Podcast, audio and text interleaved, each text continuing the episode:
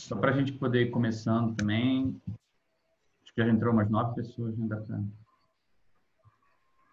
É, essa, para comer de conversa, esse é o dia que a gente tem menos notícias no nosso, na nossa pauta. Muitas coisas acabaram. Eu acho que a grande notícia, o Matheus fazendo. A grande notícia é o lançamento da, da obra de Ninguém. É, acho que essa é a única notícia nova. É, deixo aí. Tá ótimo. Ninguém manda muito bem, cara. Ninguém, é, ninguém, ninguém é tão bom. É. Tá bom. É foda, Eu tô fazendo uma piada aí. Ninguém entendeu a piada. É uma Eu entendi, eu ri. Ah, pô, sacanagem. Eu vi a Vanessa rindo aqui. Só, só pegar o gancho. Esse ninguém que vocês estão falando é aquilo que o Rafael tá colocando no Facebook. É. Aquelas que eles têm. Rafael é o melhor, cara. Rafael é muito. A gracinha é, dele. É muito gracinha esse, é, esse, lançar por ninguém. E eu gosto que no, no, no, Twitter ele chama ninguém, né? Então aparece assim: ninguém curtiu o seu post. Quando ele curte alguma coisa. Ninguém está Cara, é irado no Spotify. Tá lá, balanço oculto. De ninguém. Rafael gosta de causar, né? Rafael causa. Então, a nossa pauta também está curtinha. É, nós tivemos na última reunião a live sucesso total do Matheus. Uhum. E a próxima? Não tem. Você não resolveu a próxima, resolver? É, e a pergunta é essa: qual, já tem quem vai na próxima? Então, eu fiquei de ver com o Túlio, porque jogaram uma ideia lá no grupo de da gente fazer com o Túlio a partir de um texto que ele escreveu recentemente. É nem fazer Aí com a Silvia Joelton? Oi? Não é fazer com a Silva com o Joelton? O casal Joel vê também é sempre uma boa opção. Acho uma ótima opção. É, mas eles estão ocupados, talvez não dê mesmo. É... Tem eles, tem o Túlio. Num futuro próximo, não agora, agora, porque não vai sair tão cedo, mas eu vou compartilhar com vocês hoje ainda. É, gente, eu e o meu amigo Edmilson Paraná estamos acabando o manuscrito de um livro é, sobre organização no Brasil que chama Arquitetura de Arestas. O, o Vitor, acho que até já mandei para ele. É, e aí, pô, a gente podia fazer um dia um papo sobre, sobre o livro, também se vocês toparem. Eu vou, eu vou disponibilizar o manuscrito para vocês de qualquer maneira lá, vocês já ficam uma cópia pirata. Inclusive, quem achar problema, por favor, me dá uma cutucada, me, me menciona a parada, porque a gente ainda tem chance de fazer uma última revisãozinha. Então, também rola. Mas a gente não teria... Gente, teria... O, o Gabriel não me pagou, não, mas o livro está muito bom. Eu não li todo ainda, não, mas, mas tá ótimo. Vai vir, vai vir quebrando... Pô, te deu o e-book de graça? Te deu o e-book de graça? Pô, cara, tá, tá, porra, muito bom, muito bom. Vou mandar para vocês o e-book. Inclusive, é um livro que vai sair, parece que é de uma dupla sertaneja, né? Porque é Tupinambá e Paraná. Parece um sertanejo roots, assim. Verdade. É, não, não é um sertanejo universitário. É um sertanejo. Tupi-Pará. É, já é um sertanejo mais roots, uma coisa mais. mais densa. E, e, Mas, enfim, então a gente não tem ainda quem vai ser o próximo, né? É... Tá bom. Então tá em aberto aí, né?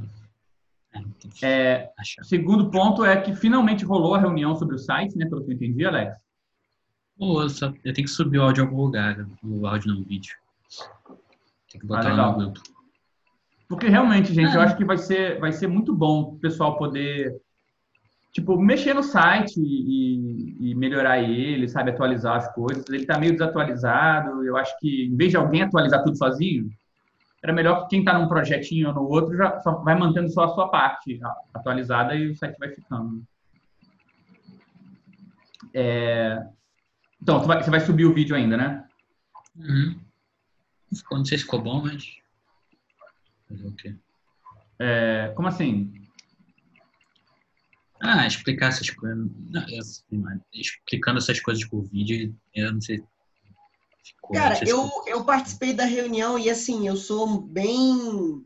Eu sou bem ruim com esse negócio de, de mexer nesse, nesse formador de sites aqui. Mas eu achei bem. Eu achei que o Wix, que é o, o lance onde está sendo, onde, onde é feito o site do SEI, é bem tranquilo, cara. Eu achei de boa, assim. Dá, É. pra, dá pra mexer. É tranquilo. facílimo. É mamão com açúcar. Pois é, cara.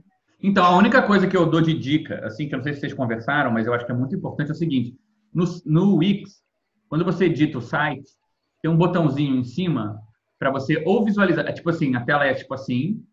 Aqui em cima tem tipo uma barrinha, né? Aqui tá o site, você tá mexendo no site. Ah, tem uma barrinha aqui, disso, né? que é para ver o Visualizar o site funcionando, assim. Não, não, não. É, tem um, um ícone que é um monitor de computador e tem um ícone do lado que é um celular. Ah, de... E vale a pena Ah, esse cara clicar usando. porque ele mostra como o site aparece no celular. E algumas modificações não ficam legal no celular. Então, tem que olhar e aí ele ajeita- é fácil de ajeitar para o celular também. Só para avisar, porque acho que isso, isso também faz muita diferença. Mas, é, de qualquer maneira, assim, se, se o pessoal, se a gente sentir que no- nos próximas semanas nada, nada muda lá e ninguém atualiza, eu vou ver se eu, se eu também tiro um tempinho para dar um, um gás lá, dar uma atualizada, porque eu acho que tem muita coisa acumulada que a gente fez, que não está no site, muita coisa que rolou recente, essas notícias que a gente sempre dá, tem muita coisa que podia estar, a gente podia estar dando visibilidade lá, que o pessoal está fazendo e a gente ainda não, não usou. Então, acho que vale a pena fazer. Aí o terceiro ponto é só, só para reforçar né, o que a gente tinha combinado no mês passado, que já rolou no mês, né, que a gente resolveu dividir as nossas reuniões em quatro tipos de reunião. Né? Uma reunião focada na pesquisa, no começo do mês, aí a gente junta as notas para uma outra reunião, depois a gente, com base na pesquisa, na nota e o que vai rolar na live do mês, a gente decide o que a gente vai ler ou continuar lendo e debater, e aí a live no final do mês, né? E vai girando isso. Pode ser que às vezes não case com o final do mês, se o mês tivesse cinco- mais, mais para cinco semanas e tal, mas enfim. É, Então a gente não sabe ainda qual vai ser a live. Eu não sei, é, a última leitura foi o Mestre Ignorante, né? Ah, A Vanessa falou, sugeriu a gente ler o Mestre Ignorante na próxima. Ainda teve, na verdade, né? Porque o que teve foi. O que eu apresentei foi, foram as notas. Uhum. Aí na seguinte foi o Leonardo com a monografia dele. Ah, né? foi, o 7 claro. a 1 E Sete a um. depois veio a lá. Veio a live. Sim. E agora você, com a pesquisa de novo. Caraca. Então, semana que vem seriam as notas. Sim. E na seguinte, a leitura. É, que aí pode E ser o a Mestre Ignorante. decidir. É, a gente ficou de decidir qual o capítulo. Né? Uhum. Ah, legal. Eu tenho. Decidir Fala. hoje. É. Não, não, é, pode, pode É. falar a sua sugestão, porque eu acho que seria bom decidir hoje para dar tempo, né? Para não, não deixar para semana que vem. Exatamente. A minha ideia era que a gente decidisse hoje com a, a sua sugestão de qual capítulo seria mais interessante trabalhar. Ah, legal. se você assistiu a. Eu vi um pedaço, do- eu, eu vi um pedaço das notas, um pedaço do, do- do- da live e um pedaço. Eu tenho tipo, conseguido tipo, só entrar de gaiato nas coisas. Tá foda, mas eu vou sugerir uma, um pedaço. Eu acho que tem um capítulo do Mestre Ignorante, que, se eu não me engano, é o segundo, que é onde ele apresenta quase todos os conceitos, assim, tipo, tem um resumão maior, assim. Então eu vou ver se eu, se eu, se eu- vou confirmar se é o segundo mesmo, eu dou uma sugestão. Porque Obrigada. realmente o livro é muito maneiro, eu acho que valia muito a pena. E tem uma entrevista muito legal do Rancière falando sobre Paulo Freire e o Mestre Ignorante. Que eu não lembro agora em qual, em qual revista que saiu, mas eu acho que eu tenho ela aqui também. Porque é bem maneiro, assim, dá uma. Ele meio que tenta contextualizar o que, que tem a ver com a educação é, crítica no Brasil, o que, que não tem a ver. Ele associa o slogan da bandeira brasileira a, ao- justamente a coisa que ele critica e tal. É bem interessante, acho Uhum. que tem coisas maneiras. É, e por fim, a gente está com dois formulários em aberto, um do Leonardo lá em São Paulo, eu acho, está em aberto para votação. É, faltou uma coisa, não tenho mais um, não foi resolvido mais um para semana que vem de das notas. Pensando nisso agora. Ah, sim, quem vai O ser Léo é mais do um? Rio. Ah, o o Léo é do Rio? É, é o meu Léo. Tá brincando. Ah, seu Léo. Ah, É o meu Léo. Mentira! E, e, Ah. caraca, agora tá virando quadrilha demais. Vai virar nosso Léo. Meu Deus. Sai fora. Eu tô, na verdade, eu já compartilhei com meu namorado. Na ausência do Vitor fazendo a transmissão, né? Meu namorado muito. É, fez o bom trabalho. Ele já é parte do time. Já participa. É. Mas é preciso de uma. Ele a está no meio uma, de nós, é tipo o Espírito Santo. fez uma Ah, votação então é, na é, semana. É um fatídico Léo. Fatídico, Léo. A gente fez uma votação retrasada para a Porra, Vanessa. Gabriel, ficar na-. Ué, fatídico no sentido de é aquele, é, é o o Léo. Alex, eu não vou ficar na reunião de notas e de leitura. Não, a gente fez a votação. Então, isso que eu ia falar, a gente fez a votação de leitura. Então a gente precisa de um notas. Eu acho, eu acho que vale muito a pena rodar quem faz as notas também, porque é um negócio que é maneiro ir, ir girando e geral pegando essa maluquice. Alguém Né, acusa Quem isso quer pegar a eu não- maluquice? Podia voluntariar Ah, é. alguém, né? Ah, Tô é. pensando O aqui Fio, quem eu o Matheus, Não, o Fio já fez muito dele já. Mas- Não, Matheus pode ser. Posso fazer então, posso fazer então, gente. Ah, foi fácil. Eu Pô, tô a só. Vanessa, Vanessa tá aprendendo a voltar a as pessoas. Eu fico só com medo de, de ter. de ficar. Não, não é medo, eu fico sem graça de ficar lendo as minhas próprias notas. Elas vão ser como. Finge que são dos outros. É, fiz que você não sabe de quem. É, finge que é dos outros, ou então pula suas, ué. Tu não precisa ler tudo ou fazer tudo, ué. Você lê suas notas, você finge que são das outras pessoas também. Isso, é. Eu andei recebendo notas que não eram minhas. Eu já vou escrever. Podem mandar que sou da nota, gente. pessoa. Mande notas. No meu nome. Então, está em votação o formulário do Léo. É, Votem no Léo. E, tem- e a gente tem um formulário que foi aprovado do nosso querido Vinícius Marinho, que está de volta. Diz ele que nunca saiu, que estava só de licença. Mas é tipo. É, É que nem te- tecnicamente. E outra coisa, olha só, eu vou é, endossar mais a minha, digamos, a minha tese. Quando eu saí em 2014, entrei no Licensei em 2014, aqui no grupo, Faz seis anos. a gente, a gente parou no, no Rancière, a gente parou no Mestre Ignorante. É muita coincidência. Caralho, mano! Era, Saiu. cara, assim, desculpa, eu vou falar uma coisa um pouco triste, assim, era o Fernando e tal, né, que Porra. infelizmente vai falecer. Gente, Cara, é muita coincidência. Tu lembra, Gabriel? Você era mais um dessa leitura. Eu era nessa época, é Época. verdade, é verdade. Cara, a gente esperou você pra continuar, né? A gente tá aqui há seis anos esperando, cara. Tu falou que ali na esquina comprar um Porra, cigarro. será que daqui a seis Eles anos eu vou ser doutor aprender o Badiu, gente? Será? Outras vezes eu sugeri leitura do mestre ignorante, pessoal. Não, não, não. O tal de Vinícius vai vir aí, a gente vai começar só depois que ele vier. Aí. Tamo aí, ó. Seis anos. Ah, viu, Pode viu só? Então, está de volta, seis anos, hiatos de seis anos, é, que agora se finda. É, bem, essa é a pauta do dia. A única coisa mais que a gente tem é que o pessoal de São Paulo mandou de novo um resumo. Na verdade, esse resumo eles postaram até no, no grupo aberto, né? É, só informando algumas coisas sobre o que está rolando por lá. É, que eles estão repensando o modo de funcionamento do, do- de São Paulo, porque está difícil é, compatibilizar leitura e estudo e as coisas institucionais do SEI. Então, eles mudaram e as reuniões vão ser mensais, só sobre questão organizacional. Então, uma vez por mês, eles vão se reunir para discutir as questões do próprio SEI. É, só vai participar quem tiver enviado a nota. É, e assim eles querem abrir os outros espaços, os outros três dias, é, não só para grupos de leitura, como para possibilidade de frente diversas de leitura ou organização de outros projetos. Então, eles vão meio que manter quatro reuniões, uma só é a oficial e as outras três vão ser com projetos específicos. E adivinha o que eles estão lendo? Rancière. É, que começa a- quinta-feira agora, a primeira reunião sobre esse livro do Rancière, chamado Partilha do Sensível.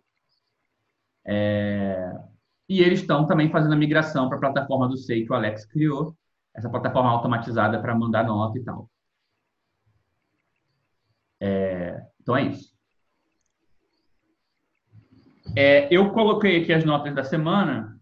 É, por mais que a ideia não seja as notas que chegaram, né? Por mais que a ideia seja não comentá-las todas, agora, é, mas estão aqui, tem vários assuntos, se vocês quiserem dar uma olhada rapidinho, tem perguntas gerais sobre por que o apoio ao Bolsonaro cresceu, tem gente comentando sobre atividades que estão fazendo em outros lugares, é, tem gente aqui falando que Vanessa está fazendo a pessoa ter um crescimento pessoal, além do SEI estar crescendo, achei muito fofes. É, teve também. Agradeço ao anônimo. Essa foi uma das suas, das suas notas, Vanessa? Não, eu não escrevo Brinca... nota. Escreve pra mim. Eu vou começar a mandar essas notas para mim agora também. Pô, agradeço ao camarada Vitor. Esse bastião. Não, o melhor, o melhor é eu ando não escrevendo notas. Escrevem notas para mim, Vitor. Isso é melhor do que declaração de amor. O que, que você acha que, que eu tô botando no meu namorado aí dentro? Ele escreve as minhas notas, Ana. Nem que seja isso, entendeu? Obrigada, Vanessa. Sabe do... E eu, eu termino esse, é, essa rápida, assim, só passando por cima das notas muito rápido, para fazer uma menção honrosa ao final dessa nota que compara o SEI ao Madureira. O SEI não é perfeito, é como torcer para o Madureira. achei perfeito, achei uma definição maravilhosa. É... Então, deixo aqui as notas. E a ideia hoje é a seguinte, né? A gente está com esse plano, volto a repetir, da gente ir cobrindo um pouco da história do coletivo, coisas que aconteceram, o que, que a gente foi pensando nesse período. É, aproveito para dizer também que o grupo que a gente criou, que a gente chamou de Grupo de Produção de Casos, o SPC, está é, tá meio parado, mas que o, o Tiago está escrevendo coisa, o Vitor também, é, o Caio também, o Caron também. É, mas está tudo meio devagar. Eu acho que eventualmente mais para frente a gente vai ter alguma coisa para apresentar e para conversar. Acho que vai ser, vai ser legal. Mas a gente está nesse momento agora, a gente, a gente tem discutido, digamos assim, a base conceitual e as modificações que aconteceram no comecinho do SEI, né, nas primeiras reuniões, o que, que a gente estudou, é, que, que, que, como que a gente leu as coisas que a gente estudou, como que isso influenciou no coletivo, porque mudou coisas no coletivo. A gente mudou um pouco de orientação. A gente tinha um projeto que dizia para a gente ler algumas coisas, estudar. Mas na hora que a gente foi estudar e ler e se encontrar, a gente acabou mudando um pouco esse projeto, vendo que certas coisas não funcionavam, é, reconsiderando algumas coisas. Então, é, a gente começou a ver isso é, nas últimas reuniões e a gente está chegando agora no fatídico 2013, né? eu estava mencionando na última reunião que a gente, que a gente é, discutiu essa pesquisa, né, que o projeto do SEI citava vários autores, né, o SEI começa lá em maio de 2012, o projeto citava o Badiou, citava o Rancière, citava o Zizek, não citava o Agamben nessa época. E aí, entre maio e é, novembro de 2012, a gente leu esses três textos a gente leu, na verdade, um pedacinho do Mestre Ignorante e um outro texto do Rancière, a gente leu esse texto do Zizek e um texto do Badiou, e a gente começou a tentar ligar essas coisas, ver como que as coisas vão juntas, como não vão, o que, que faz sentido, não faz sentido. Entra um pouco naquilo que a gente tem conversado também sobre, digamos assim, um jeito da gente colocar ou construir desafios para a militância. Né? Lembrando que o, SEI, nessa época, né, esse projeto do SEI aqui, ele era muito ligado ao, à ideia, a gente fez aquele desenhozinho assim, né, que tivesse um partido, e a gente queria ser uma, uma área dentro do partido. Né? E essa área do partido estava meio dividida do resto, porque aqui era todo mundo mais preocupado com eleição,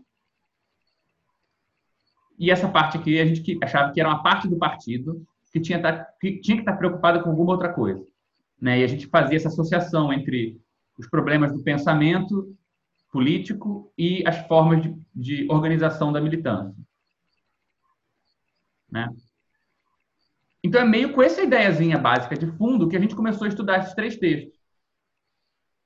Né? É, e aí, de novembro de 2012 até.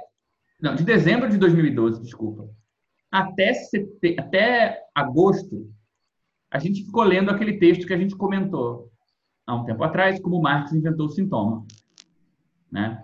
Só que enquanto a gente estava lendo esse texto e conversando sobre Zizek, Marx, forma do valor, ideologia, rolou junho de 2013. Junho veio e foi, né? E foi um momento importante para o SEI, porque foi a primeira atividade que a gente organizou, de organização mesmo, baseada em tudo isso que a gente tinha visto antes, né? Em trazer essas coisas todas para dentro do balaio, numa, numa interlocução efetiva com partidos, movimentos, pessoas, etc. e tal, em algum lugar, né? Então foi um momento importante. Enquanto a gente estava fazendo essa discussão toda aqui, né? Que tinham lá, que era uma discussão meio assim, né? A gente se organizava para estudar esse texto e aí dos estudos a gente acabava repensando também a organização, né? Desse, dessa brincadeira toda, chegou no momento de a gente falar, bem, será que a gente pode fazer alguma coisa? Será que a gente tem como intervir de um jeito no, na situação que que seja compatível com essa esse lugar que a gente queria ocupar, né? É, é, peraí.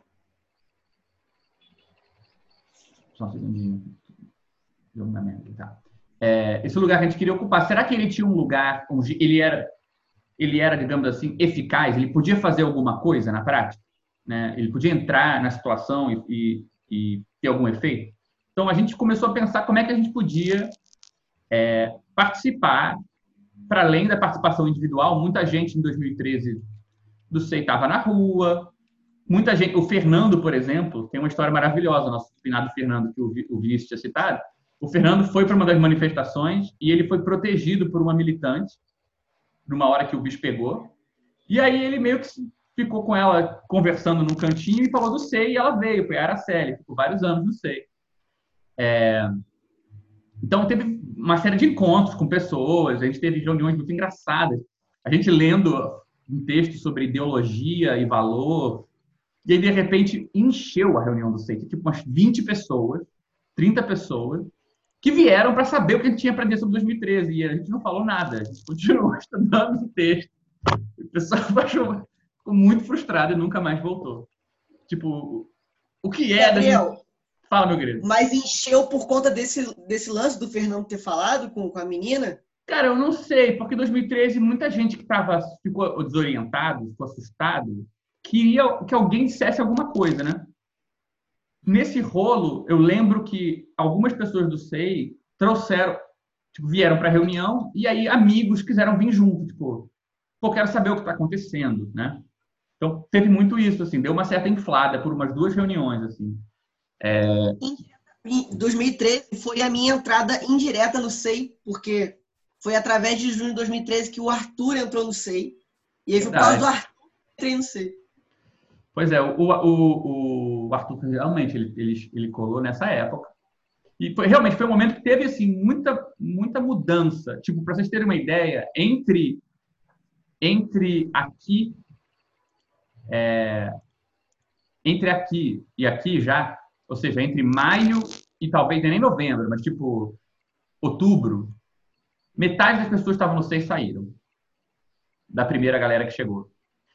E automaticamente o Fernando, que entrou exatamente nessa época, trouxe umas cinco pessoas. Veio a Jennifer, veio uma outra galera que estudava junto com ele. É... Então, assim, foi um momento que deu uma mudança é, na cara do SEI. As pessoas que entraram nesse segundo momento, em geral, tinham menos. Assim, a gente estava em condição também de quebrar mais a expectativa. O pessoal que chegou no SEI no começo via nossa associação com o PSOL, via que a gente fazia uns flyerzinhos falando sobre formação, sobre estudar, e achava que ia encontrar um, um curso político de tipo como agir ou de acusar alguém, vamos falar o capitalismo, não sei o quê. E não tinha nada disso. Então o pessoal também foi meio se desmotivando. A gente também foi descobrindo o que era. E nesse meio tempo eu acho que o SEI deu uma guinada, assim, de uma galera que tinha mais ligação com o partido, que saiu, porque queria uma coisa mais mão na massa, e deu uma guinada mais teórica, porque um pessoal que estudava psicanálise da UF, em torno do Fernando, entrou e queria muito mais estudar do que qualquer coisa. queria ler o Zizek, porque não, sabe, não tinha nenhum lugar para estudar o Zizek. Era a gente que fazia grupo de estudo de Zizek e tal. Então, entrou uma galera que queria ler. Então, também acho que isso teve uma influência, porque a gente estava meio embalado por esse movimento na hora que bateu 2013. E muitas dessas pessoas que tinham já um compromisso mais com a psicanálise, com a política, mais pela filosofia, de repente também quis se posicionar na, nas ruas é, e quis organizar alguma coisa sem deixar de ser influenciado pelas coisas que a gente estava estudando e pensando junto. Né? É, então foi realmente um momento assim que muitas forças curiosas se juntaram. Eu acho que, por exemplo, uma coisa interessante foi que a gente fez uma pequena excursão para participar de uma das passeatas evangélicas do centro. Tipo, a única, a única passeata que a gente foi como sei, tipo, juntou a galera inteira da reunião antes e foi, não foi nenhuma das, das, das manifestações de junho de esquerda. Essas cada um ia seu seu critério. A que a gente foi organizadamente para ver qual era, conversar com as pessoas, na verdade foi a, uma das manifestações evangélicas que teve no centro logo depois, assim, logo ali no, no momento. É, e também é um outro momento importante, porque logo depois de, ju, de, ju, de, junho, a gente começou a reformular o projeto do SEI. Então, você vê aqui, na verdade, começa a dividir. Se até aqui, basicamente, a gente fazia uma coisa só, que era organizar o estudo, né? Tipo, se reunir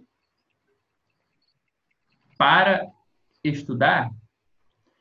Depois, em 2013, o estudo vem por aqui e a gente começa a ter uma outra coisa que vem por aqui. Tipo, tem o assunto reunião, o assunto projeto, o assunto organização mais separado do autor que a gente está lendo, é, do próximo texto que a gente vai ler, da leitura das reuniões, etc. E tal. Essas coisas ganharam um pouco de autonomia, viraram coisas em paralelo. E até então, isso não era tematizado muito assim. Acho que 2013 teve um papel importante nisso.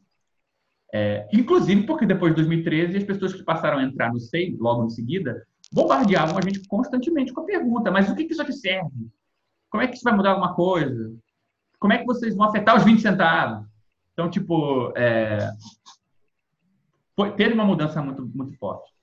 Mas, assim, então, eu queria, o que eu pensei de fazer hoje era olhar agora para esse evento que rolou, chama Balanço das Manifestações, que a gente organizou, é, e ver como é que essas coisas todas que a gente tem conversado entrou na maneira como a gente interpretou 2013, que a gente fez uma interpretação no calor do momento, do tipo, isso aqui é o que está acontecendo, isso é o desafio do momento, e a gente pensou numa atividade que tivesse uma certa cara por causa disso. Então, assim, acho que é um bom exemplo dessa, desse processo da gente ter se juntado para fazer uma coisa, é, ter virado uma outra parada, né? a gente se juntou para estudar e lentamente foi percebendo que, que a organização do ambiente de estudo era mais importante que o, estudo em si. E meio que essa própria é, constatação virou parte do texto que a gente escreveu. Né? Teve, teve uma relevância na modo como a gente viveu aquele momento, eu acho. É, eu separei isso aqui porque isso aqui é a única referência que a gente tem do mês de junho de 2013. Ou seja, se você for no site do SEI, nas notas, a gente quase não fez reunião naquele mês. E a reunião que a gente fez você vai ver que ela não foi gravada. Foi essa reunião que tinha muita gente, é, as pessoas pediram para não gravar. Então também tinha essa coisa de que uma das coisas que a gente fazia, que era gravar tudo, de repente o pessoal falou, não, pera, melhor não, já entrou um pouco aquela ideia de será que não estão ouvindo, o que vão fazer com isso? E se você olhar, isso aqui é, isso aqui é do finalzinho do mês, né? Já tinha acontecido muita coisa essa altura. Mas se você olhar, olha as coisas que a gente estava Tava, isso aqui é bibliografia comentada em sala, comentada no nosso encontro. Era relação entre poder e forma partido no Lenin. É, era qual é a ideologia de centralizar o poder na, na, no liberalismo. É, tipo, toda a fantasia sobre o que é ser totalitário, o que é ser autoritário e tal. Era mudanças sociais recentes no mundo do trabalho e como isso tinha influído na sociedade. Né? Era uma discussão sobre trabalho material e multidão, tipo, se as mudanças no trabalho, o trabalho cognitivo, tinham criado realmente uma multidão, um novo sujeito político. Era uma discussão sobre um conceito que o Zizek e esse outro autor Milner tinham inventado, que chama burguesia assalariada, que é um conceito meio contraditório, né? Porque a princípio a burguesia é dona dos meios de produção, ela não vive de salário, ela vive de renda, né? É, e o Zizek fala o que você está vendo, o que a gente está vendo hoje é a emergência de uma burguesia salariada. Foi um texto que foi muito importante para a nossa interpretação de 2013, porque foi um texto que o Zizek escreveu de interpretação do, do que estava acontecendo no Occupy Wall Street e do que tinha acontecido é, em Londres, com as passeatas em Londres. E isso teve uma influência muito forte também, acho, na maneira como a gente lidou com as coisas. E a gente estava discutindo como é que se liga movimento popular é, e política e partido. Então, também teve uma, uma série de textos citados do Mao Tse Tung, é, uma discussão sobre o que é uma massa, o que é muita gente na rua, discutiu psicologia das massas, a ideia de plebe no Hegel. Então, enfim, as reuniões dessa época eram assim, a gente fazia bibliografia depois e quando você via a quantidade de coisa que a gente tinha citado e conversado, dava um negócio gigantesco desse. Mas era meio engraçado, porque eu me lembro bem dessa situação de estar no, no, nessa salinha lotada, no maior calor, é, e aí está fazendo um desenho no quadro discutindo a diferença entre o Gramsci e o Lenin. E o pessoal interessado se como que a gente interpretava o lugar do intelectual na, na em 2013. E aí tinha a galera que falava o intelectual orgânico do lado do Gramsci e falava: "Ah, vocês têm que pensar de dentro da rua, só quem está na rua tem um lugar vai formar uma certa ideia, né?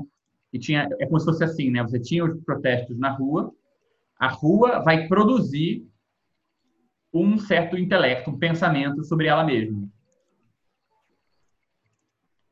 Né? E a gente estava dizendo que não, né? isso seria o Gramsci, digamos assim. E a gente estava dizendo que, cara, a, a, perspectiva do Lenin, que veria do outro lado, é que o pensamento, digamos assim, que as pessoas têm na cabeça e que leva elas a andar na rua e protestar, não necessariamente é o mesmo pensamento que explica o que está acontecendo.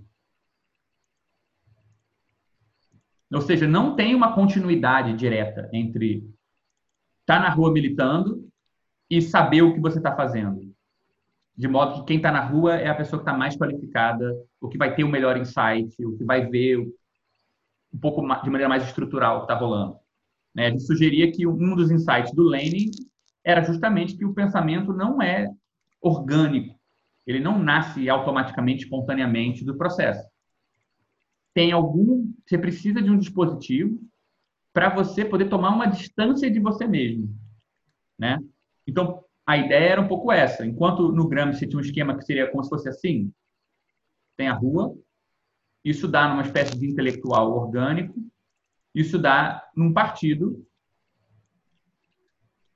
que vai ser pensado dessa maneira.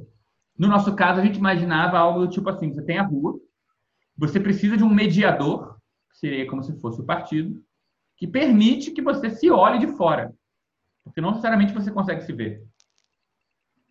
Né? Então, não é que o intelectual traz a rua para dentro do partido, mas o partido é que ajuda a rua a ver a si mesmo.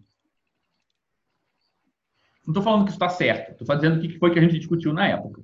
Né? Eu acho que é uma interpretação, assim, só numa época em que o debate estava muito esse. Partido, não partido, com ou sem bandeira, organizado ou espontâneo. Isso fazia algum sentido. Né? Eu acho que hoje em dia é difícil até pensar nesses termos. Né? não acho que, que isso sobreviveu sem mudanças até é, o presente. Muita coisa mudou desde então. Mas eu lembro bem dessa discussão. Tipo, é, o calor da rua, a intensidade de estar no momento político ativo, vendo bomba, com, com spray de pimenta, não sei o quê. Essa experiência, ela leva, ela tem algo dentro dela que leva você a entender o que está acontecendo politicamente, necessariamente, ou você tem que desconfiar de você mesmo, né? Então, a gente tinha essa questão, a gente colocava um pouco. É, e vocês vão ver que isso aparece logo no comecinho do texto que a gente escreveu. Isso aqui é o texto que, junto com esse flyerzinho aqui, na verdade, acho que isso aqui é o mesmo texto. É. Então, esse foi o flyerzinho que a gente fez, balanço das manifestações, a gente, a gente se censurava, a gente nunca usava a, a logo do PSOL do Ziraldo, a gente só usava essa aqui que a gente achava menos pior. Tipo, a gente era, sempre foi muito contra aquela logozinha do solzinho rindo, que não tem nada para rir. Então a gente preferia essa aqui, que pelo menos era um pouco mais discreto. E vocês podem ver que aqui não tem só é, o SEI e o PSOL, né? Mas tinha também esse outro movimento aqui, que é o MPM, Movimento Popular por Moradia. Fé na luta, pé no chão. Porque em 2012, a gente começou a ficar próximo desse pessoal lá de Curitiba, é, que estava organizando uma ocupação é, com mais de uma centena de famílias, e eram tipo, quatro pessoas organizando essa ocupação. E eles entraram em contato, a gente papiou, eu fui lá, passei umas semanas com eles lá, a gente fez, fez um, um laço, eles também se interessavam pela crítica que o Zizek faz à esquerda, umas, algumas fantasias da esquerda, é, é... Então, teve um certo, um certo contato. E aí, quando chegou a hora de fazer esse evento, a gente falou, vamos trazer eles. E a gente trouxe eles, eles vieram lá de Curitiba e participaram. E a gente organizou esse debate que tinha essa ideia. Você vê, ele estava dentro do partido, dentro do PSOL. Nessa altura, a gente já tinha tido muitas reuniões com o PSOL. A gente já estava mais ou menos, assim, era aceito que o SEI fazia parte do PSOL. A gente conhecia a Fundação Lauro Campos, a gente se encontrava com o pessoal da Fundação para entregar um relatório do que, que a gente fazia. Ninguém pedia isso, óbvio, porque no pessoal ninguém pede nada disso, mas a gente fazia mesmo assim. Marcava uma reunião todo mês, eu e o Rafael, a gente ia lá com um relatório dizendo tudo que a gente tinha feito, quem estava no, no, coletivo, o que, que a gente estava fazendo. Acho que quem estava no coletivo a gente não dizia não, mas é, o que, que a gente estava fazendo e tal. A gente queria prestar conta e não tinha ninguém para responder, era sempre meio embaraçoso, era engraçado. É, e aí a gente tinha essa, a ideia era essa, né, de juntar é, temas que a gente estava vendo, por exemplo, crise da forma partido, o papel, a discussão dos movimentos populares, é, os depoimentos das pessoas, e a gente organizou no dia 18 de julho. É, ainda tinha muita água para rolar, a gente organizou no meio esse evento. Isso aqui foi o textinho que a gente fez. É, é, dizendo que a gente ia é, que alguma coisa estava acontecendo, que era muito importante, blá, blá, blá, blá, blá, blá, e sugerindo que isso aqui, que eu acho que é o primeiro, primeiro exemplo da gente tentar fazer alguma coisa diferente, foi, né, ao invés de uma série de palestras é, ou apresentações que tentariam dar conta de explicar a verdadeira função e motor do que aconteceu, focaremos a maior parte do evento nos depoimentos daqueles interessados em compartilhar suas impressões, opiniões e testemunhos. Né? Então, a gente achava que, num momento de incerteza, o mais importante para qualquer organização política que se comprometa com a transformação é saber escutar.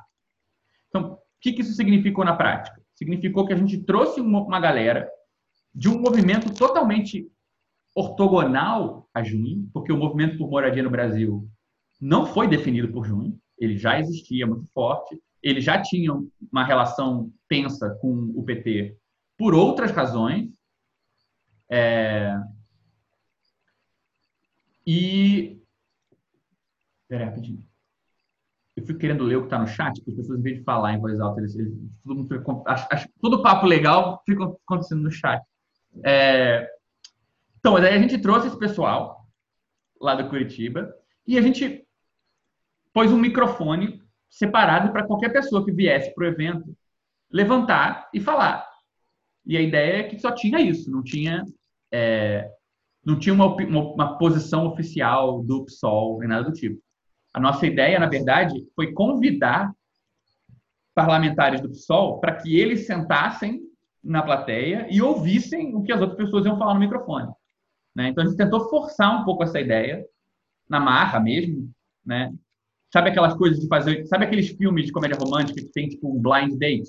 Aí a pessoa convida um para ir para um café, convida outro para ir para o café e as duas se encontram no café, sem saber que você arranjou. Foi isso que a gente tentou fazer. A gente tentou chamar o Chico Alencar e o Henrique Vieira, de um lado, sem falar muito o que, que era. Do outro, a gente abriu o microfone para depoimento, chamamos movimentos sociais que estavam envolvidos e tal para fazer, sem eles saberem que a ideia era pôr todo mundo no mesmo lugar.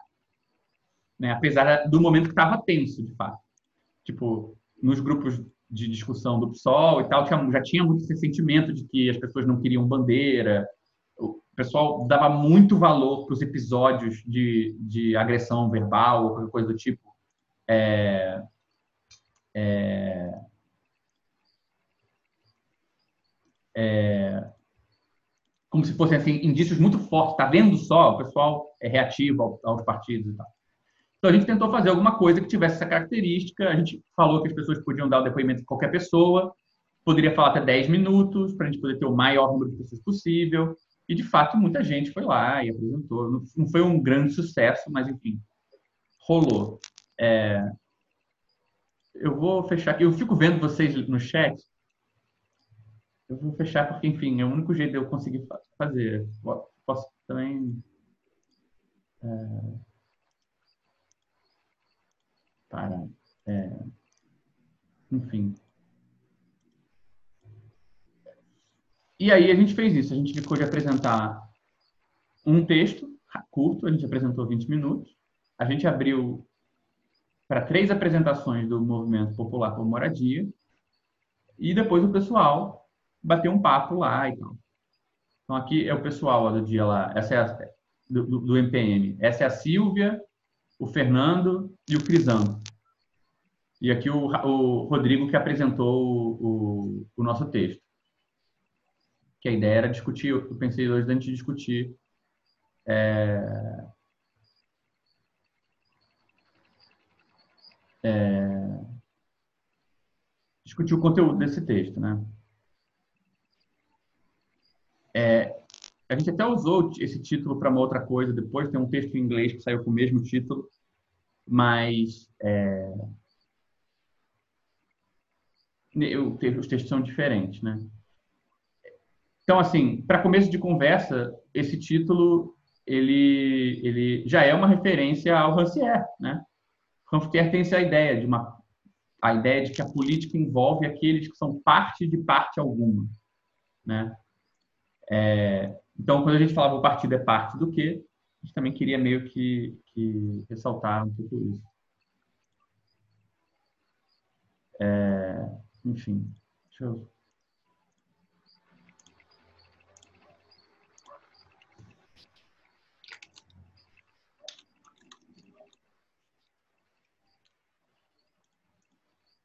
É... Tá. Então, então esse texto ele foi escrito por mais de uma pessoa no SEI. A gente tinha um rascunho, mas aí a gente terminou ele junto, eu, a Jennifer, o Rodrigo, é, eu não lembro agora se o Carlos participou, o Fernando. Logo antes do evento, estava todo mundo muito nervoso, era a primeira vez que a gente ia apresentar alguma coisa que teoricamente estava em nome do próprio coletivo, tinha uma espécie de análise de conjuntura de alguma forma, é, e,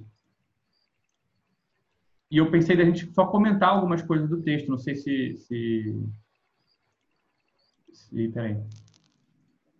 Então, o que eu acho que, relendo o texto de hoje para trás, assim, retroativamente, eu acho que tem uma coisa interessante, assim, do que aconteceu, né? Porque o texto, eu acho que, assim, a primeira tese do texto é meio contraintuitiva, que foi o seguinte, né, de dizer que é, que o junho, junho não era um indício de uma solução ou de um caminho novo, que o que estava acontecendo, que era importante, era que estavam aparecendo problemas e não soluções.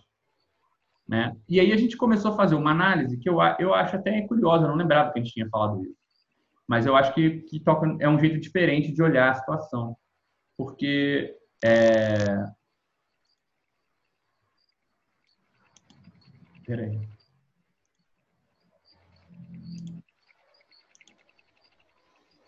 É, a gente tentou é, analisar o que estava rolando, meio que, como eu falei, desconfiando né, da intensidade com que somos tomados por esse novo momento. Que essa intensidade pode cegar para a importância do que está acontecendo. Né? Então, assim, num primeiro momento é tudo tão intenso que dá a impressão de que o que está acontecendo é, é transparente. E a gente queria falar bem, mas se a gente analisa a situação, várias coisas que se oferecem espontaneamente ao pensamento e ao nosso entusiasmo, como sendo a coisa que é nova, várias dessas coisas a gente percebe que elas não são exatamente novas. Então, não dá para dizer que a surpresa de 2013 vem daí. Então, a gente começou a enumerar algumas delas. As pautas não são novas. Os movimentos, tanto por mobilidade como o próprio MPL, já existiam, já estavam rolando antes. Os processos políticos em si não estavam começando ali, nem, nem iam terminar ali. Então, também a gente achava que isso não podia ser tomado como a novidade.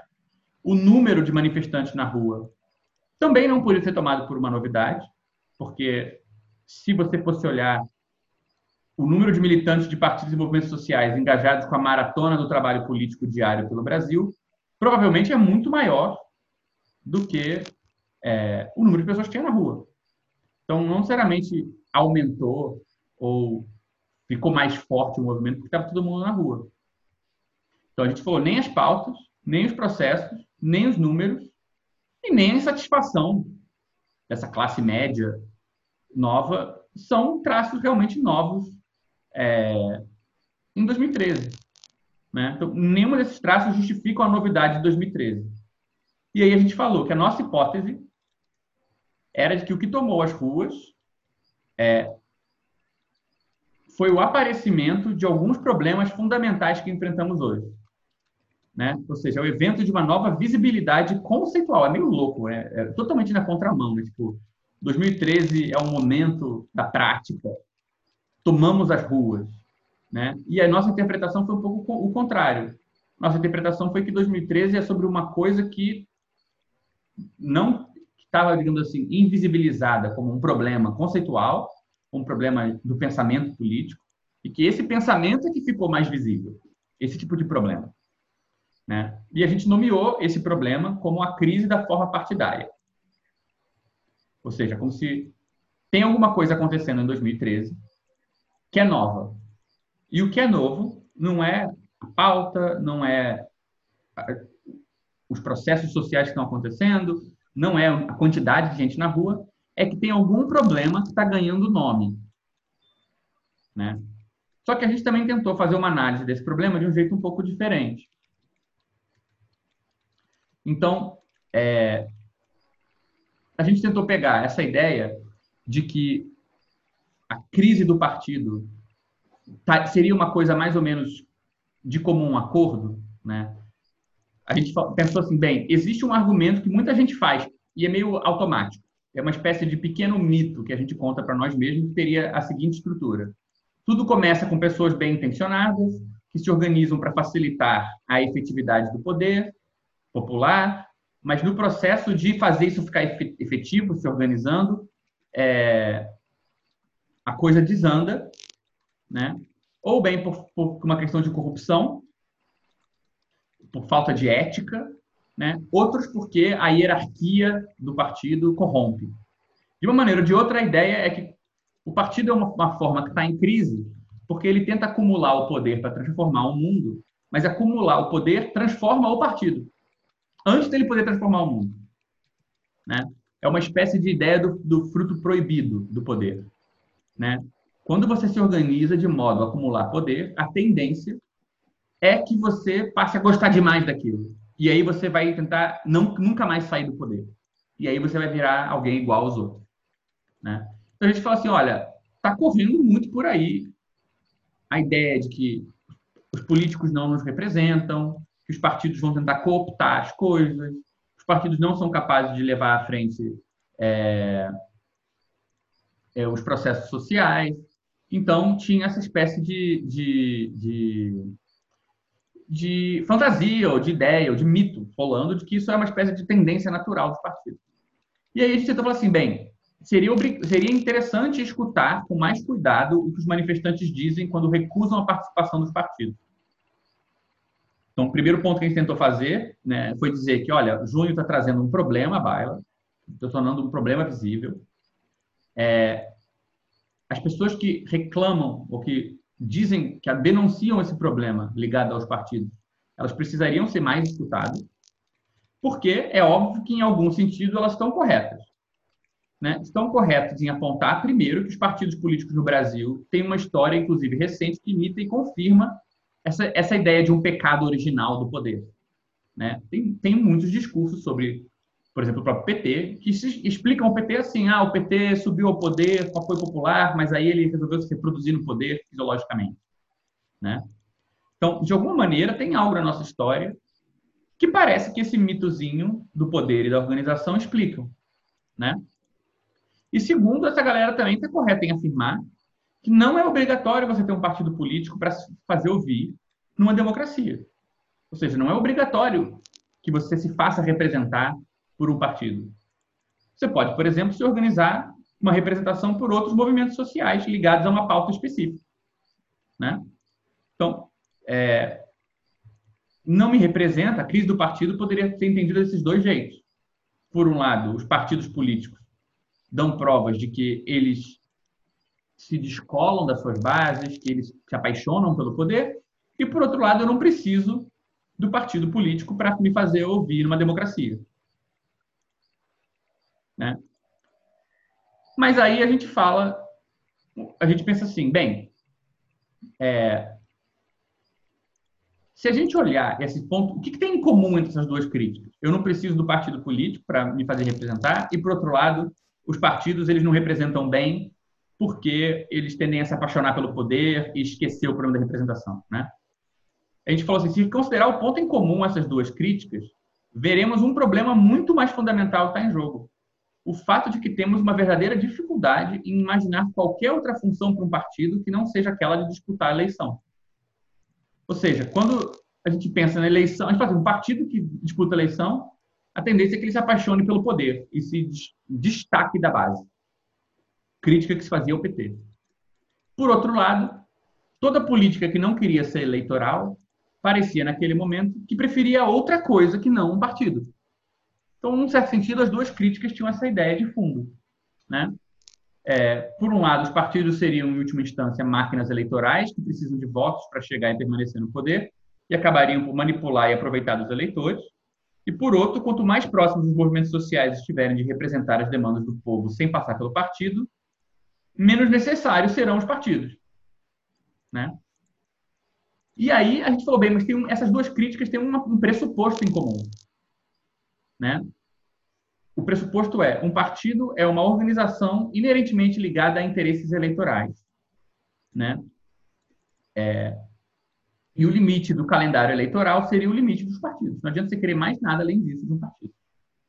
E é isso que a gente falou, bem, é isso que está acontecendo e que não era visível até junho.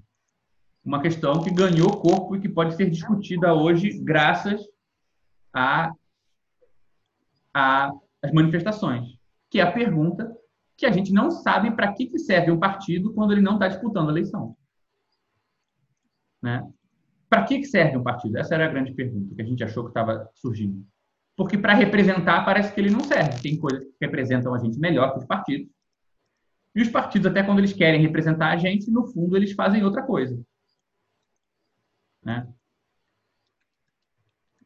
Então, a primeira coisa que a gente poderia concluir é que a crise da forma partido decorreria, sim, da crise da capacidade dos partidos de mobilizar o poder popular através dos mecanismos de representação. O bordão, esse político não me representa, decorreria, então, é, desse bordão, decorre que a política partidária não é capaz de nos representar. E aí a pergunta que a gente falava é: será que a crise da representação política é a crise de um partido? Né? Porque se o partido é. Se os partidos são a principal forma de representação política, quando a representação entra em crise, o partido entra em crise. Se um partido não é essencialmente uma forma de representação, ele é outra coisa, então a crise da representação é uma oportunidade para a gente repensar o que serve um partido. Né? Então você vê aquela hipótese que a gente estava discutindo lá do projeto de 2012, ah, um partido não é só. O sujeito político não é o sujeito eleitoral. Tem um lugar no partido para uma coisa que não é eleição.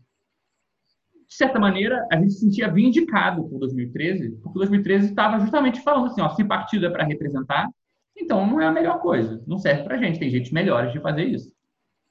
Né?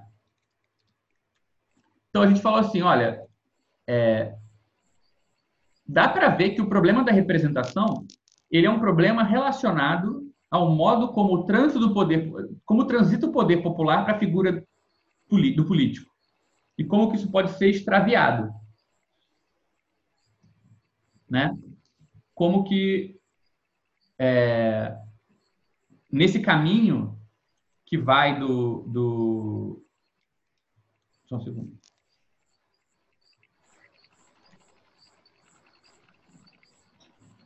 É, que vai das vontades populares para o partido que vai representar essas vontades, parece que tem um lugar que há, há um extravio do poder. Né? A coisa vai para outro lugar. Eu, eu dei poder para uma pessoa e o, e o que ela fez com o poder que eu dei para ela não é para o meu benefício.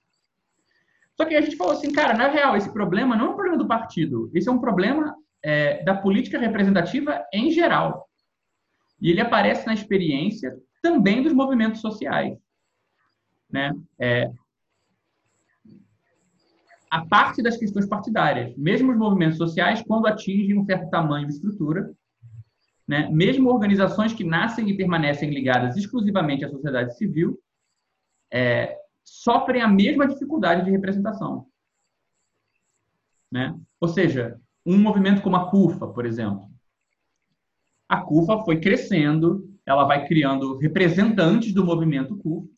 E se você fala com a galera que está mais na base do movimento, eles têm coisas muito ruins a falar sobre os líderes, porque eles falam que essa galera também agora se desvirtuou, só quer saber do poder, etc. E tal. Então, a gente começou a perceber que esse tipo de discurso é, sobre é, eu, eu deleguei algo para uma organização e essa organização me traiu, essa organização me usou, essa organização se extraviou do que ela devia fazer, isso não aparecia só no partido. Isso não era um problema do partido, isso era um problema de como acontece a representação na política. Né? Por isso que a gente falou, esse problema não é, não incide tanto sobre a forma partido, quanto sobre qualquer organização que queira representar os interesses do povo e, ao mesmo tempo, ter autonomia e solidez suficiente para tornar essa representação efetiva perante o Estado. Né? Então, a nossa ideia era que não é só os partidos que têm esse problema, mas qualquer organização que tente representar interesses para o Estado vai ter esse problema. Então, o problema tem mais a ver com representação Estado do que com o partido. É claro que os partidos, em geral, cabem nessa caixinha, mas não só. Né? E aí a gente faz a pergunta que realmente interessava para a gente, que se não é a representação política, é, o que mais poderia definir a forma partidária propriamente dita? Além da função representativa, que o partido compartilha com outras instituições, né, e essa é a função que está em crise, o que sobra de um partido? Né? E aí a gente falou assim, bem, a primeira coisa que muita gente diria é a bandeira, é a ideologia do partido. Pô, cada partido tem a sua ideologia, é diferente de um movimento social, é diferente de de organizações que se organizam por uma pauta comum. O partido se organiza em torno de uma ideia, de uma pauta, de um, de um ideal, de algo assim. Só que a gente falou, claro que não, porque todo mundo desconfia dessas bandeiras. Né? Ninguém acha que o PC, PCdoB tem comunista no nome que ele vai ser comunista. Ou que o PCB, porque tem comunista no nome, garantidamente vai ser comunista. Tipo, todo mundo já tem essa ideia espontânea né, de que as bandeiras dos partidos são maneiras de nos convencer a votar neles. Ó, eu sou do, do, campo que te representa. Você é um comunista, eu sou comunista. Vota no meu partido. Né? É, isso é engraçado porque isso seria um problema, mas a gente começou a achar que isso não era o problema. Essa, tinha algo de real nessa fantasia. Né? Então, a gente tentou pegar essa ideia, essa resistência contra o partido, primeira coisa que a gente fez foi dizer, cara, a crise que a gente está chamando de crise do partido não é uma crise do partido, é uma crise da representação. Mesmo fora dos partidos, ela aparece. Então, olha, é uma crise que os partidos compartilham com os movimentos e as organizações autônomas. Né? Então, a gente já não tinha uma perspectiva de 2013 que respeitava a diferença entre partido e movimento autônomo, como se fossem dois polos opostos. Ah, tem o PT, e o PSTOL, e o PCB, e o PSTU querendo tomar a dianteira, e eles são uma coisa. E nós, as organizações autônomas, não sei o que, nós somos outra coisa. A nossa ideia é que tem um ponto em comum. Porque o problema da representação, qualquer organização que cresça vai lidar. Qualquer organização que queira representar um interesse para o Estado vai lidar. Então, a gente está dizendo, olha, por trás dessa diferença tem uma similaridade. né, por trás da diferença entre os partidos e os movimentos sociais, tem algo em comum que está vindo à tona. Né? É... E isso permitia a gente se perguntar, pô, mas dá para entender que um movimento social que, que, se define, a própria forma dele se define, por exemplo, por definir uma pauta e pressionar o Estado para que ele atenda a essa pauta, dá para entender que esse movimento seja necessariamente representativo, porque ele quer encontrar uma pauta que representa um grupo e ele quer forçar que essa pauta seja levada a sério. Só que, no fundo, o partido não é isso. Né? Ou seja, a crise da representação é quase como se ela fosse mais uma crise dos movimentos sociais do que uma crise do partido. Só que o partido, porque ele imita essa lógica da representação, ele também entra em crise. Né? É... E aí a gente fala assim, é verdade que os protestos colocaram em xeque a capacidade das atuais organizações políticas de nos representarem. Mas o que essa crise realmente trouxe à tona, quando analisamos o que está em jogo, é que agora temos que nos confrontar com o fato de que a forma partido não se exaure na função de representação das demandas. Até pelo, pelo modo como a gente critica. A gente está criticando o partido por isso. Cara, você não me representa. Né? E a gente fala, pô, mas a gente tem que agora dar um jeito de transformar essa frase, não nos representa, numa coisa positiva e não negativa. Então, a ideia é como é que a gente se apodera e aprende a fazer um novo uso dessa forma que não nos representa. Né? É, o partido não pode ser definido por nenhuma demanda específica.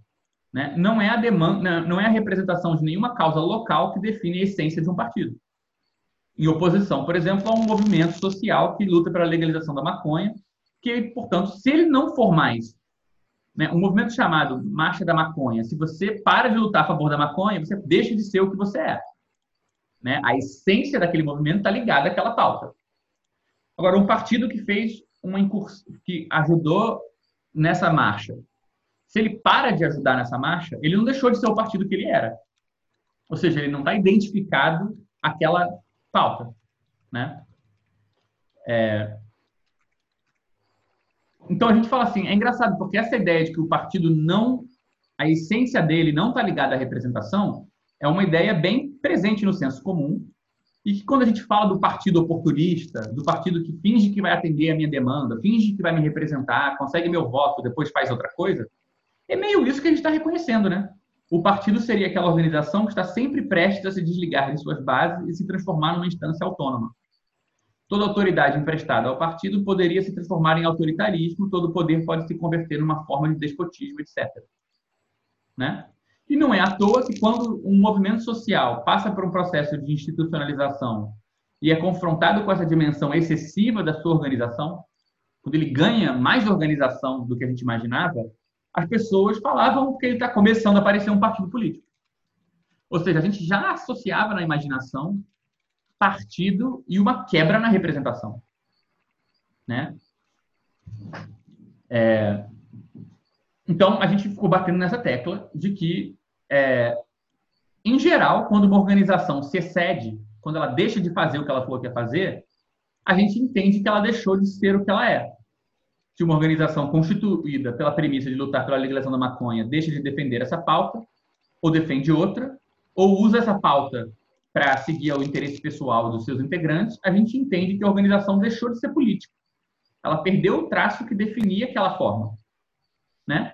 Mas todo mundo meio que concorda que ninguém reluta que dizer que um partido deixou de representar os eleitores não quer dizer que ele deixou de ser um partido.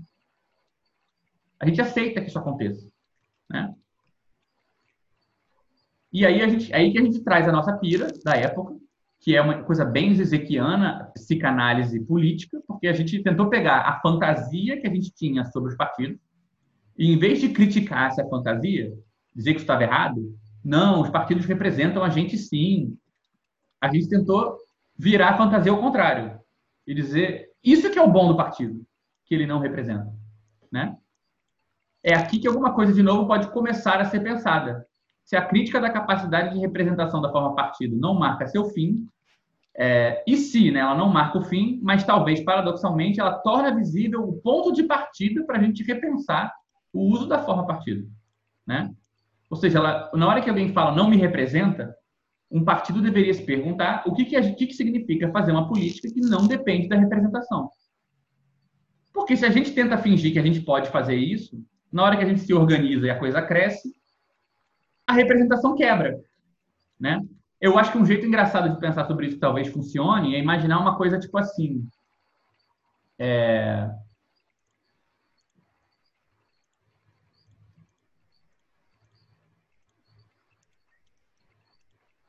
É, eu não sei se é igual que o Douglas fala, não. Eu acho que, enfim, é uma boa conversa. É... Mas, assim, por exemplo, imagina o seguinte, né? Você tem aqui fulaninho, fulaninho 1, fulaninho 2, fulaninho 3. Enquanto a organização é pequena assim, a gente consegue ter um, um representante, uma representação. A gente concorda nisso aqui e a gente pode selecionar, por exemplo, fulaninho 3 para representar esse negócio. Então, numa organização meio pequena ou com uma pauta bem clara, isso aqui funciona.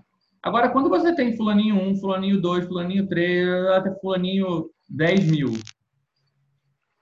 esses três concordam nessa ideia, os outros três aqui concordam numa outra representação, os outros aqui concordam numa outra coisa. Quando você coloca um fulaninho para representar alguma coisa aqui, e ele falar em nome do todo, tem tantas nuances, tem tantas coisas, que essa ideia de levar a representação até uma pirâmide, né? onde o topo representa os interesses da base, vai ficando cada vez mais difícil. E não porque é, as pessoas são más, mas porque tem uma, tem uma, é quase como se tivesse um gráfico inverso, tipo, quanto maior uma organização, é, e aqui é a capacidade dela de representar, né? Se uma organização pequena representaria a gente muito, desculpa, né? Ela é pequena, organização pequena, representa a gente pra caraca. E quanto maior ela é, menos representação ela vai tendo aqui, zero. E aqui é 100. Representa todo mundo. Pô, se ela é pequenininha, né? Aqui tem, tem mil pessoas. E aqui tem uma. Quando tem uma pessoa só, ela representa o interesse 100%. Quando tem duas pessoas, ela representa muito bem. Quando ela tem mil pessoas, a tendência é que ela represente quase zero. É difícil arrumar esse problema. Né? É, então, assim, a gente está tentando associar essa ideia da crise da representação não necessariamente a um problema é, do partido, mas das organizações em geral. E dizer, bem, como é que é que a gente pensa o que é fazer uma política que não dependa da representação. Né? Eu acho que a pergunta, a Vanessa mencionou o Douglas, acho que a pergunta é muito parecida com a pergunta do Douglas. Né? Como é que é, como é que a gente pode trabalhar alguma coisa que não é identidade ou que não é uma representação fixa. Mas eu acho que aí entra aquela brincadeira que a gente fez um tempo atrás. Lembra que a gente discutiu a diferença entre apostar na não identidade, apostar no não ser, apostar no negativo, né? E, a, e apostar em, digamos assim, ter uma identidade que não faz sentido, né? Por exemplo, uma coisa é assim, essa pessoa aqui, fulaninho 1, fulaninho 2 e fulaninho 3. Né? Esse aqui acredita no ideal 1, esse aqui acredita no ideal 2, esse aqui acredita no ideal 3. Tem duas soluções para esse problema. Primeira solução é dizer, cara, vamos todos abdicar dos nossos ideais positivos, né? dessas ideias concretas, assim, tipo, dessa representação que a gente tem, e vamos nos unir pela falta de representação. Então, aqui é uma, uma, um negativo. E a outra opção, que dá o mesmo resultado, é você falar, tá, essa pessoa vai juntar um mais e dois mais e três. E aí eu te pergunto o que, que esses três têm em comum. E não vai ter, não vai ser nenhum dos três, né? Sabe-se lá qual é o nome dessa identidade que eles têm em comum, dado que a gente misturou identidades incompatíveis. Então, tem várias soluções possíveis para esse problema. Né? Então, assim, acho que o problema é parecido, é, mas tem todo um debate interessante sobre o que, que significa justamente uma política que não depende da representação. Né? Então, a gente falou assim, a mesma fala que define o fim da forma partida como um mecanismo representativo do povo inaugura o espaço para a gente pensar de maneira ampla e compartilhada um outro uso para essa forma. Sim, a forma partido mantém sempre no seu horizonte a possibilidade de não nos representar, de exceder nossa capacidade de nos reconhecer ali, mas será que isso significa necessariamente que esse excesso será sempre a corrupção e a neutralização do nosso poder em nome de um poder paralelo, no mínimo duvidável? Será que não há um outro uso, uma serventia específica para uma forma de organização que sobrevive para além da nossa capacidade de nos reconhecer em seu funcionamento?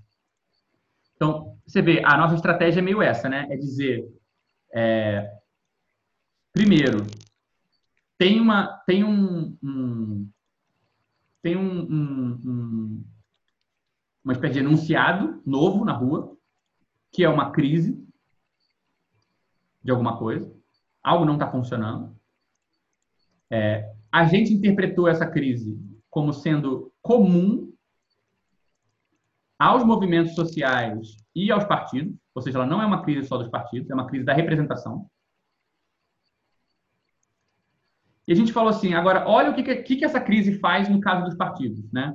Ela reivindica uma espécie de mito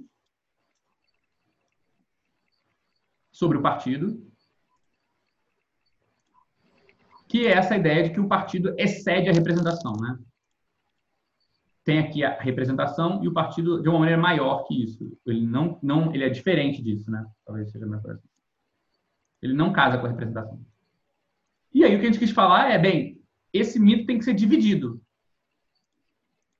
Né?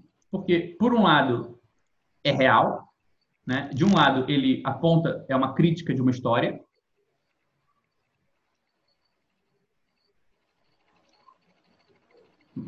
porque existem muitos exemplos desse descolamento do partido da sua base, de um partido dos interesses que ele dizia defender e tal.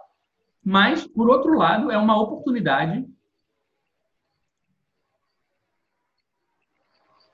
para outra política. Porque, né, e a pergunta aqui é, toda vez que o partido rompe com a representação, ele rompe, toda, né, todo todo excesso é, político é ruim. Quem, quem curte psicanálise vai reconhecer aqui um pouco um tipo de coisa que uma análise faz. Alguém chega com um problema, ele acha que o problema é do outro, mas você logo percebe que o problema inclui o sujeito. Então, quando os movimentos sociais, os militantes acusam os partidos, você logo vê que essa acusação, na verdade, toca numa coisa que está nos dois casos. A maneira como essa crise se articula é com uma espécie de fantasia. Essa fantasia tem um pé na realidade, e para você atravessar essa fantasia, você não pode criticar e negar ela. Você tem que encontrar o que é real nessa fantasia, né? Você tem que pegar o que é sintomático e encontrar o que, que tem ali dentro que você pode usar ele, né? Então tinha uma, tinha aqui entra toda a discussão sobre fantasia ideológica. A gente pode entrar um pouco nisso, porque a gente fez por muito tempo a gente interpretou o problema da do poder nas organizações como um problema que tem a estrutura exata da fantasia ideológica do Zizek, ou seja, a gente sempre supõe que, o, que os outros veem a gente como pessoas ambiciosas pelo poder.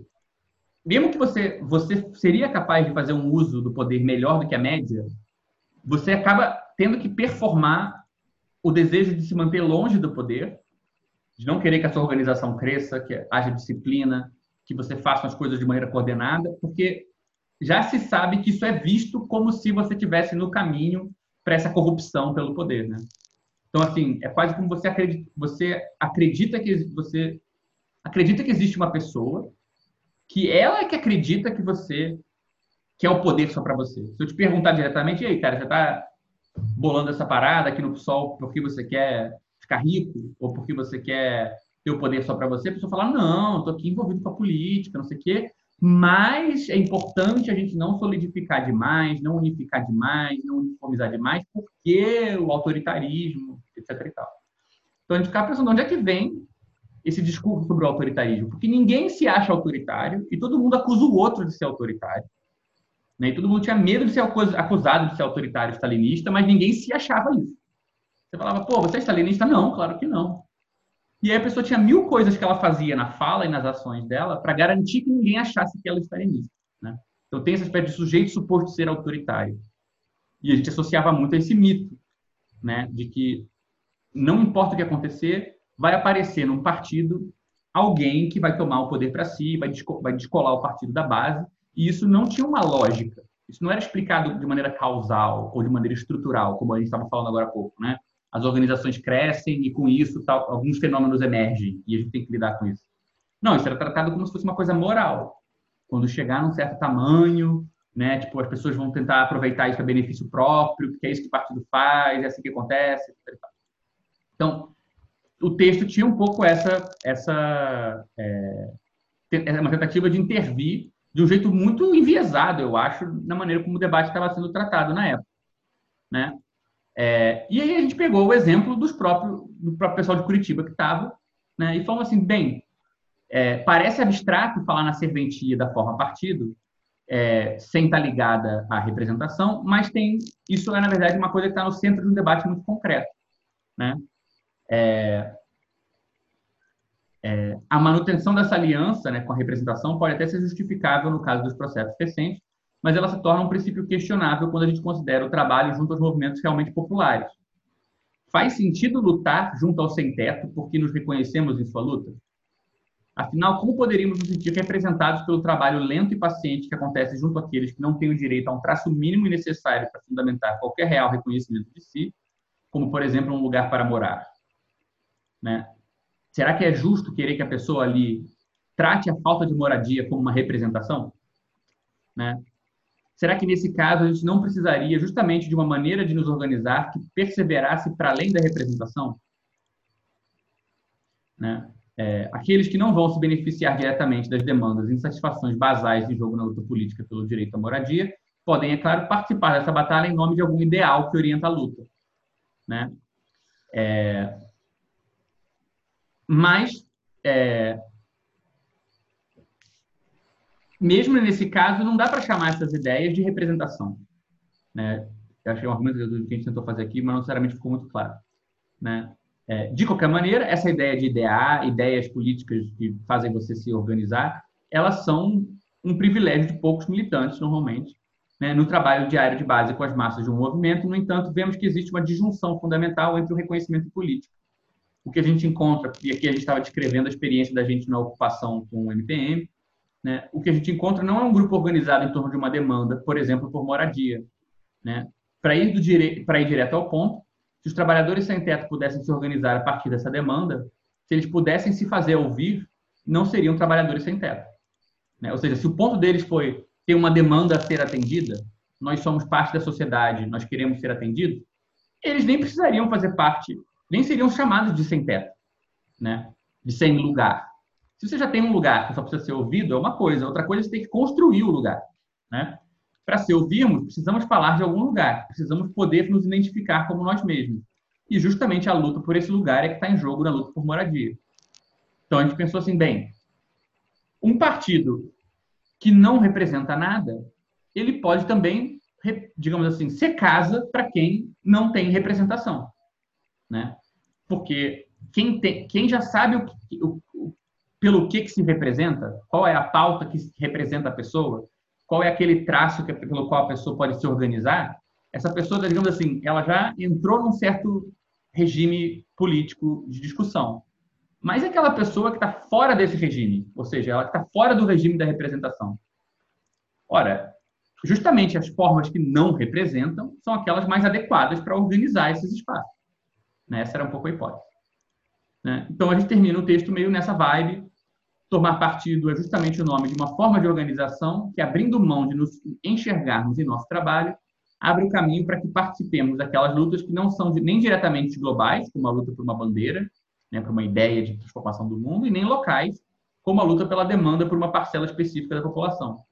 A luta do sem-teto, por exemplo, é precisamente uma luta sem lugar, Aqui, a organização política não busca representar os interesses de uma parcela da população, mas organizá-la. Não trabalha para representar o povo, mas para torná-lo povo, para apresentá-lo, não representá-lo. Né? Aqui vemos um partido, vemos que um partido é aquilo que pode tomar parte de parte alguma. Né? Essa era O nosso truque embaixo da manga era chegar nessa frase, né? Que o partido ele pode tomar parte daquilo que não está em lugar nenhum, né? Já que ele pode fazer alguma coisa que não depende da representação. Então, o final aqui é mais uma enrolação é, de linguística para ficar bonito no final do texto. É, então, de novo, né, a gente falou que é novo, não é o nosso entendimento da situação, mas uma série de problemas que podemos agora usar como orientação para o nosso trabalho futuro. Né? Então, a nossa interpretação foi, olha, 2013 está permitindo a gente articular um tipo de problema que já existia, mas que não circulava. Esse problema é a única coisa nova. O fato de que a gente fala em voz alta tem uma crise na representação. E o fato de que, ao mesmo tempo, a gente aponta para uma forma, que é a forma partido, e fala, essa forma não é adequada para representar.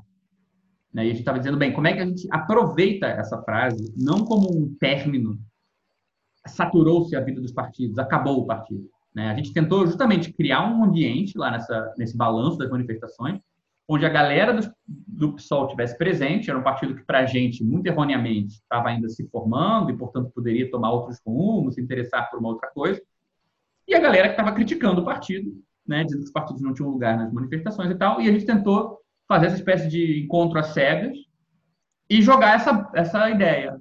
E se o que vocês estão reclamando do partido for a, a única coisa boa do partido, no fim das contas? Foi uma espécie de operação cupido que não funcionou, evidentemente. A começar pelo fato de que as pessoas do PSOL que se comprometeram a estar lá no dia não foram. Se eu não me engano, o Henrique Vieira deu uma passadinha, mas acho que foi só isso. É... E colocou, assim, foi a nossa maneira, acho, de entrar nesse debate com essa ideia básica, né? De que nem sempre quando uma forma traz o que a gente queria que ela fizesse, né? nem sempre quando uma organização, né? aquela brincadeira que a gente já fez várias vezes, né? nem sempre quando a organização passa a ser distinta dos organizados, quando ela se autonomiza, nem sempre essa diferença é um problema. Né? a gente tinha essa ideia de que, bem, a esquerda sempre enche essa diferença com uma série de explicações ou morais. A organização não representa os organizados porque alguém é moralmente ruim e corrupto. Ou com explicações mitológicas, um mito ou uma fantasia. Tipo, ah, isso sempre acontece. A hora que a pessoa tem um gostinho do poder, ela se agarra naquilo, e aí é como se Eva mordeu a maçã no paraíso, e aí as coisas vão por água abaixo. Não, né? Todo filme de Hollywood que tem alguma coisa de organização sempre tem essa história. Né? Se organizou e ficou louco com o poder. Então a gente falava assim, olha, tem sempre uma ideia, e por trás disso aqui, né, um, uma moralidade negativa e uma fantasia de que sempre acontece, tem o que a psicanálise chama de gozo. Né? Tem um gozo de deixar, de não se servir é, dessa diferença. E pelo contrário, sempre que a, o outro aparece, sempre que alguma coisa que não é a gente aparece, a gente supõe que é algo meio maléfico, algo meio escroto, algo que está por trás e que está é, urdindo alguma coisa ali, né? Então a gente começou a ter uma interpretação de que essa disjunção aqui, né, que tinha uma história muito dura, né? Assim, internacionalmente, essa a história dessa diferença é uma história traumática, que é a história do stalinismo. Essa diferença no Brasil é uma história traumática, a história do PT, mandato Dilma, né? E, de novo, sempre entra ou uma ideia moral ou uma ideia meio fantasiosa de que esse outro que surgiu, esse excesso do partido que surgiu, essa organização que ganhou autonomia em relação a gente, ela está gozando as nossas custas. Né? Ela se beneficia do nosso sofrimento, ela se beneficia dessa autonomização. Né? E a gente queria tentar criar uma outra interpretação para isso, né? onde a gente pudesse se servir da alteridade.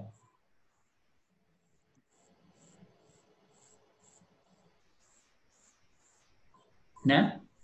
E a ideia de fundo, que a gente demorou muito tempo para argumentar, porque nessa época isso não estava claro, acho que você lê o finalzinho desse texto, principalmente a parte depois com o sem teto, você vê que é uma tentativa muito, eu acho, pelo menos assim, muito rocambolesca de conseguir argumentar que um partido, que as organizações que têm essa estrutura de se autonomizar, de não dependerem da representação, que elas têm, digamos assim, uma tecnologia adequada para movimentos que estão justamente lidando com a franja da representação, ali onde não tem nenhum traço que a pessoa possa chamar para falar, não, eu estou lutando por isso aqui porque eu sou isso aqui, né? Pelo contrário, eu acho que ter ido no, é, e conhecido o é, ter conhecido o MPM foi muito importante.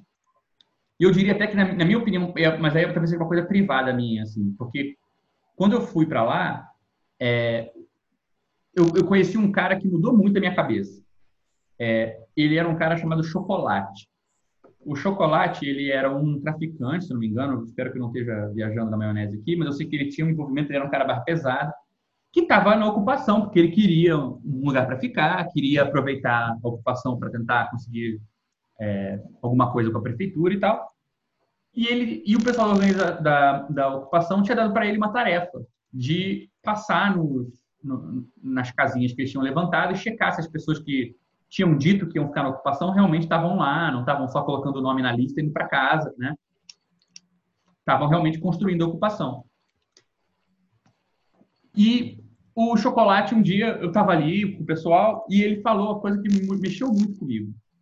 E até hoje eu acho que é uma, uma, uma das coisas mais importantes que eu ouvi em política. Porque ele virou para mim, eu estava vendo a ocupação, aquela lamaceira, aquela situação difícil. A ocupação era num terreno, na beira de um lugar que tinha um problema ambiental, era um lugar perigoso, era, era uma barra pesada, não era. Você via que estava difícil ficar ali, pessoal. É, e ele virou e falou para mim assim: Cara, só está aqui quem gosta. Quem precisa de moradia, só precisa de moradia, não quer ficar numa ocupação. Se você não tem um gostinho pela parada, você não fica. E eu lembrei, achei incrível ver alguém naquela situação, uma situação super difícil, super precária, dizendo que ele achava que as pessoas que estavam ali construindo a ocupação estavam ali porque tinham um gosto no que estavam fazendo. Não dava para tirar esse elemento da equação. Né? É... E aqui me deu uma surpresa, porque, caramba, a gente tende a achar. Eu achava que todo mundo estava na ocupação. Se eu perguntasse o que estava fazendo ali, a pessoa ia falar: não, estamos aqui pela moradia, o importante é a moradia. Né? Eu sou pela luta pela moradia. Mas o fato é que a ocupação é um espaço, né? Tem lá as casas do lado, mas tipo, essa pessoa acha que moradia significa uma coisa, essa acha que significa outra, essa acha que significa outra. Você não consegue unificar todo mundo né? É, e aí você começa a ver mil, e, e, e grande parte do gênio, para mim, do MPM, era que eles tinham muitas boas ideias de como reconhecer a heterogeneidade aqui dentro, era totalmente diferente, né, heterogêneo, é, e totalmente assim recortado por diferentes crenças, posições políticas, não tinha homogeneidade, né? Então de novo, não é que era negativo, não dá para fazer a coisa de vamos apostar no negativo, vamos apostar na não identidade. Você precisava saber costurar essa diferença toda, né? Ligar isso com isso, ligar isso com isso, ligar isso com essa galera, essa com essa. Como é que você junta todo mundo de modo que você consiga fazer alguma ação, né? É... E o, o, o pessoal do MPM tinha uma sacação muito boa, que era eles usavam o Velho Testamento. Eles falavam assim, o único livro é, o único livro muito sofisticado popular é a Bíblia. E o Velho Testamento é um grande manual de como organizar massa. Porque ele está o tempo todo o profeta levando gente pelo deserto, o profeta mandando a galera voltar por aqui, a galera se organizando para fazer uma guerra. Então, eles estudavam o Velho Testamento em detalhe e eles encenavam peças, eles traziam passagens para conversar sobre o que, que ia rolar em termos da Bíblia. Então, o que fazia a unidade, na verdade, aqui, era o discurso religioso, né? É, que não representa ninguém em particular ali. Né? Não era porque era uma ocupação religiosa, não era o ponto. Né? Era justamente uma linguagem comum. É, eles têm um, um, uma das pessoas do, do grupo, que chama Paulo Berzotti, que inclusive escreveu o, o, melhor poema político que eu já li na minha vida. É, o Max não está aqui, mas eu sei que, eu, que, ele também adora. Eu acho que é assim que escreve. ele tem um poema chamado Sorex e Minustah, que eu recomendo muito. É muito lindo. Sorex é socialismo realmente existente. E Minustah é missão é, da ONU no Haiti, uma coisa assim. E ele trata como se fossem dois deuses, assim, uma coisa bem louca, é muito bonito. É, e eles montavam, eles escreviam peças, declamavam é, poemas baseados no Gabriel, Fala. Onde é que era essa ocupação mesmo? Perdi um pouco. Curitiba. Ah, caraca, que irado, enfim. Eu acho assim, um, ele, realmente é uma galera muito, muito abençoada, assim, esse pessoal do MPM.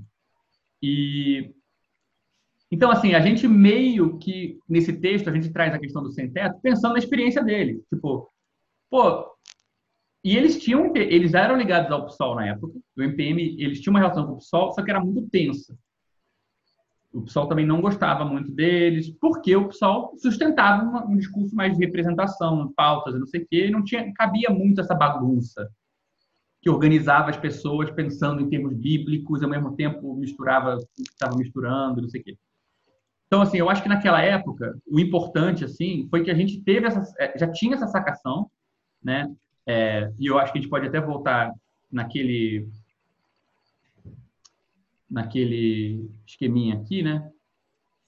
Você vê, né? É, o projeto do SEI já tinha colocado essa ideia de que o partido pode ser dividido em duas partes, uma parte eleitoral e uma outra parte que a gente não sabe muito bem o que é a gente já tinha começado a estudar nessa época aqui, né, a ideia de é, uma nova disciplina né, organizacional, uma nova, uma nova ideia de emancipação, que não é baseada em você é, saber de antemão o que você quer aprender, né? Pelo contrário, é uma, ideia onde a sua ignorância é que é útil. Né? E a gente tinha usado com o Zizek, nesses dois textos aqui, a gente tinha começado a desenvolver essa ideia de fantasia ideológica. E do que, que significa você atravessar uma fantasia política. É você aproveitar um mito político que está se formando para extrair algo de bom dele e, ao mesmo tempo, desativar aquele mito. Então, você vê que, na verdade, no balanço das manifestações, a gente pegou a interpretação de que tem uma fantasia ideológica em jogo, que 2013 está mostrando, né, que é a ideia do não me representa. E a gente está tentando extrair de dentro dessa fantasia alguma força para puxar isso aqui, né?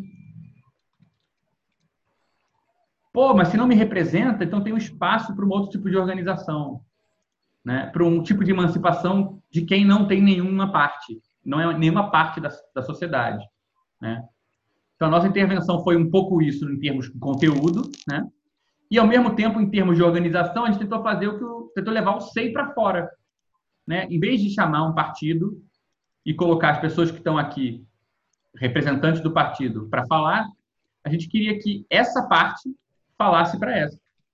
Né? Ou seja, quem, quem não sabe muito bem o que pensa da situação é que teria o lugar para falar e quem está ali na posição de representante de um partido é que viria para escutar. Né? Então a gente tentou juntar nessa época um pouco assim, consolidar um pouco das coisas que a gente estava vendo. Né? Traz a ideia de organização do Badiou, com a ideia de, de parte de parte alguma. Traz a ideia de fantasia ideológica. Junta tudo isso aqui, né? Junta também com isso aqui o próprio projeto do SEI, né, que a gente tentou empurrar para o PSOL. Tipo, vamos organizar uma atividade do PSOL com a cara disso, né? É, não foi a única vez que a gente organizou um, um balanço dentro do PSOL. Gente, depois também, quando o Freixo perdeu a eleição, a gente fez a mesma coisa. Organizou uma, uma, um evento, chamou o PSOL para ouvir o que, que, as pessoas tinham a dizer sobre por que, que não tinha funcionado. Né? É, e, e, uma coisa que é importante, a razão pela qual eu mencionei o MPM agora, é que o que, que a gente fez depois do balanço, né? A gente resolveu ler uma interpretação do cristianismo. Então, aquela coisa que o MPM fazia sobre usar a Bíblia nas ocupações, né? O MPM está aqui, convidado aqui também. Influiu em a gente também falar, não, quer saber? Vamos levar isso mais fundo. será que essa sacação que eles tiveram não vai ajudar a gente a trazer também uma ideia nova de organização, que passa ao largo das identidades, que rompe com uma fantasia, né? Então a gente foi ler esse livro do Badiou, São Paulo e a Fundação do Universalismo, porque ele parecia condensar coisas que a gente tinha aprendido, mas não aprendido no livro, né? Aprendido organizando esse evento aqui, né? Então é interessante que a gente saiu de um jeito muito estranho de 2013, assim, no momento imediato, né?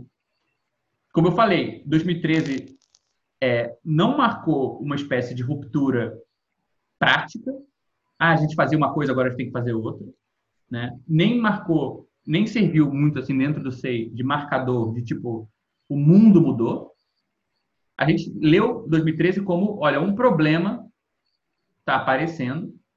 Esse problema está deixando claro que existe uma fantasia sobre o que é um partido, sobre o que pode um partido, a ideia de que os movimentos sociais não têm o problema da representação. Né? Essa fantasia ela tem dois pontos. Ela é uma fantasia sobre o partido e ela separa o partido dos movimentos sociais, como se eles fossem diferentes. Só que, do nosso ponto de vista, os dois têm esse problema, né? E aí a gente queria uma não, em vez de ficar preso nessa fantasia que fica opondo o partido ao movimento social, PT, aos autonomistas, etc. A gente queria experimentar outras maneiras de responder a isso. Né? Experimentar com a diferença né, entre organização e os organizados, né?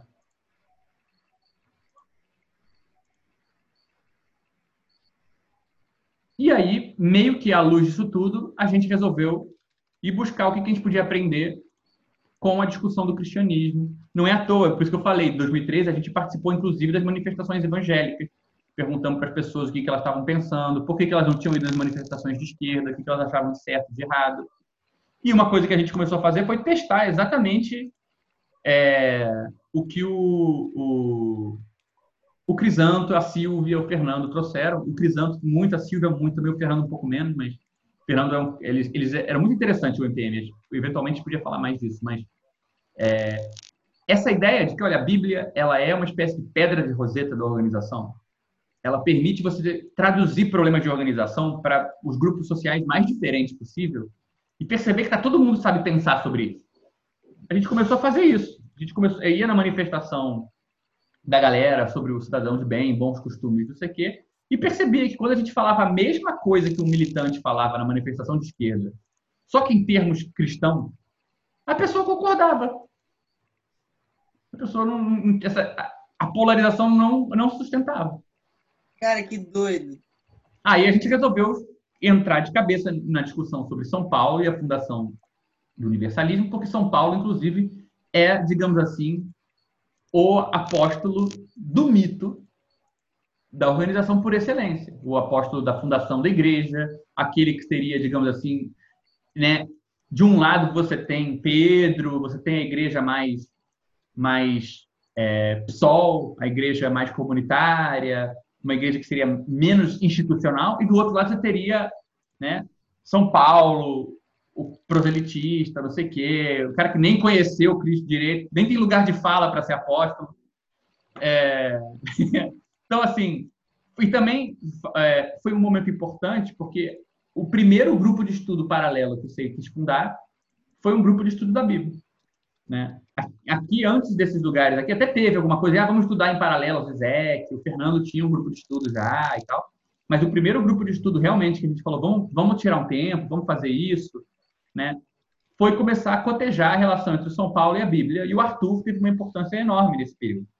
As notas do Arthur dessa época eu recomendo demais quem quiser cavucar nessa época aqui, né? A partir de agosto de 2013, procurar no, no nosso depositório de notas, vai encontrar notas incríveis, assim, umas ideias muito interessantes mesmo que a gente nunca desenvolveu até o fim. Então, assim, foi um período muito interessante. Ah, achou o poema? É incrível esse poema, gente. Vale muito a pena ler. É, e o Paulo declama poesia muito bem. Muito. Então, assim, vale muito a pena. Tem no YouTube ele declamando esse poema, vale a pena. É... Então, assim, é isso aí. Acho que é isso que eu tenho para dizer. Gabriel, eu tenho uma dúvida, cara, que é uma dúvida assim que eu fico é, no geral, porque é uma dúvida que tem muito a ver com aquele, com aquele texto que você escreveu do Libertando o Pensamento dos Pensadores e tal. Uhum. É, que eu acho que tem a ver com essas discussões que a gente tem aqui sobre o que o SEI estava fazendo num determinado momento e o que as pessoas naquele momento achavam que estavam fazendo, Sim. enfim. Que é o seguinte, tipo, eu. é, e aí também, aqui fazendo um grande parênteses antes de colocar a pergunta, eu estou super nesse momento instrumentalizando a discussão do coletivo para um negócio do meu interesse, porque como eu estou aí me encaminhando para estudar o próprio coletivo, eu fico na seguinte dúvida, assim. Porque, tipo, é, por, ter, por conhecer alguns dos camaradas que já estavam aqui no coletivo, tipo o Fernando, Rafael e tal, eu sei que essas leituras que, de alguma forma, baseavam, é, começaram a basear determinadas atividades do coletivo, eram leituras que estavam mais ou menos próximas das trajetórias individuais de cada um ali, né? Tipo, é, já havia uma certa proximidade com esse tipo de, de pensamento. E aí eu sempre fico meio na dúvida como que a gente pode avaliar o pensamento que, que surgiu da organização, né, que seria aquele pensamento que tipo não veio individualmente Aham. de ninguém que estava ali, do pensamento que tipo alguém ali já alguém ali já tinha porque já tinha uma leitura daquilo, porque já tinha uma certa proximidade, entendeu? Aí eu sempre fico meio na dúvida no, Sim. no nosso balanço como fazer essa distinção.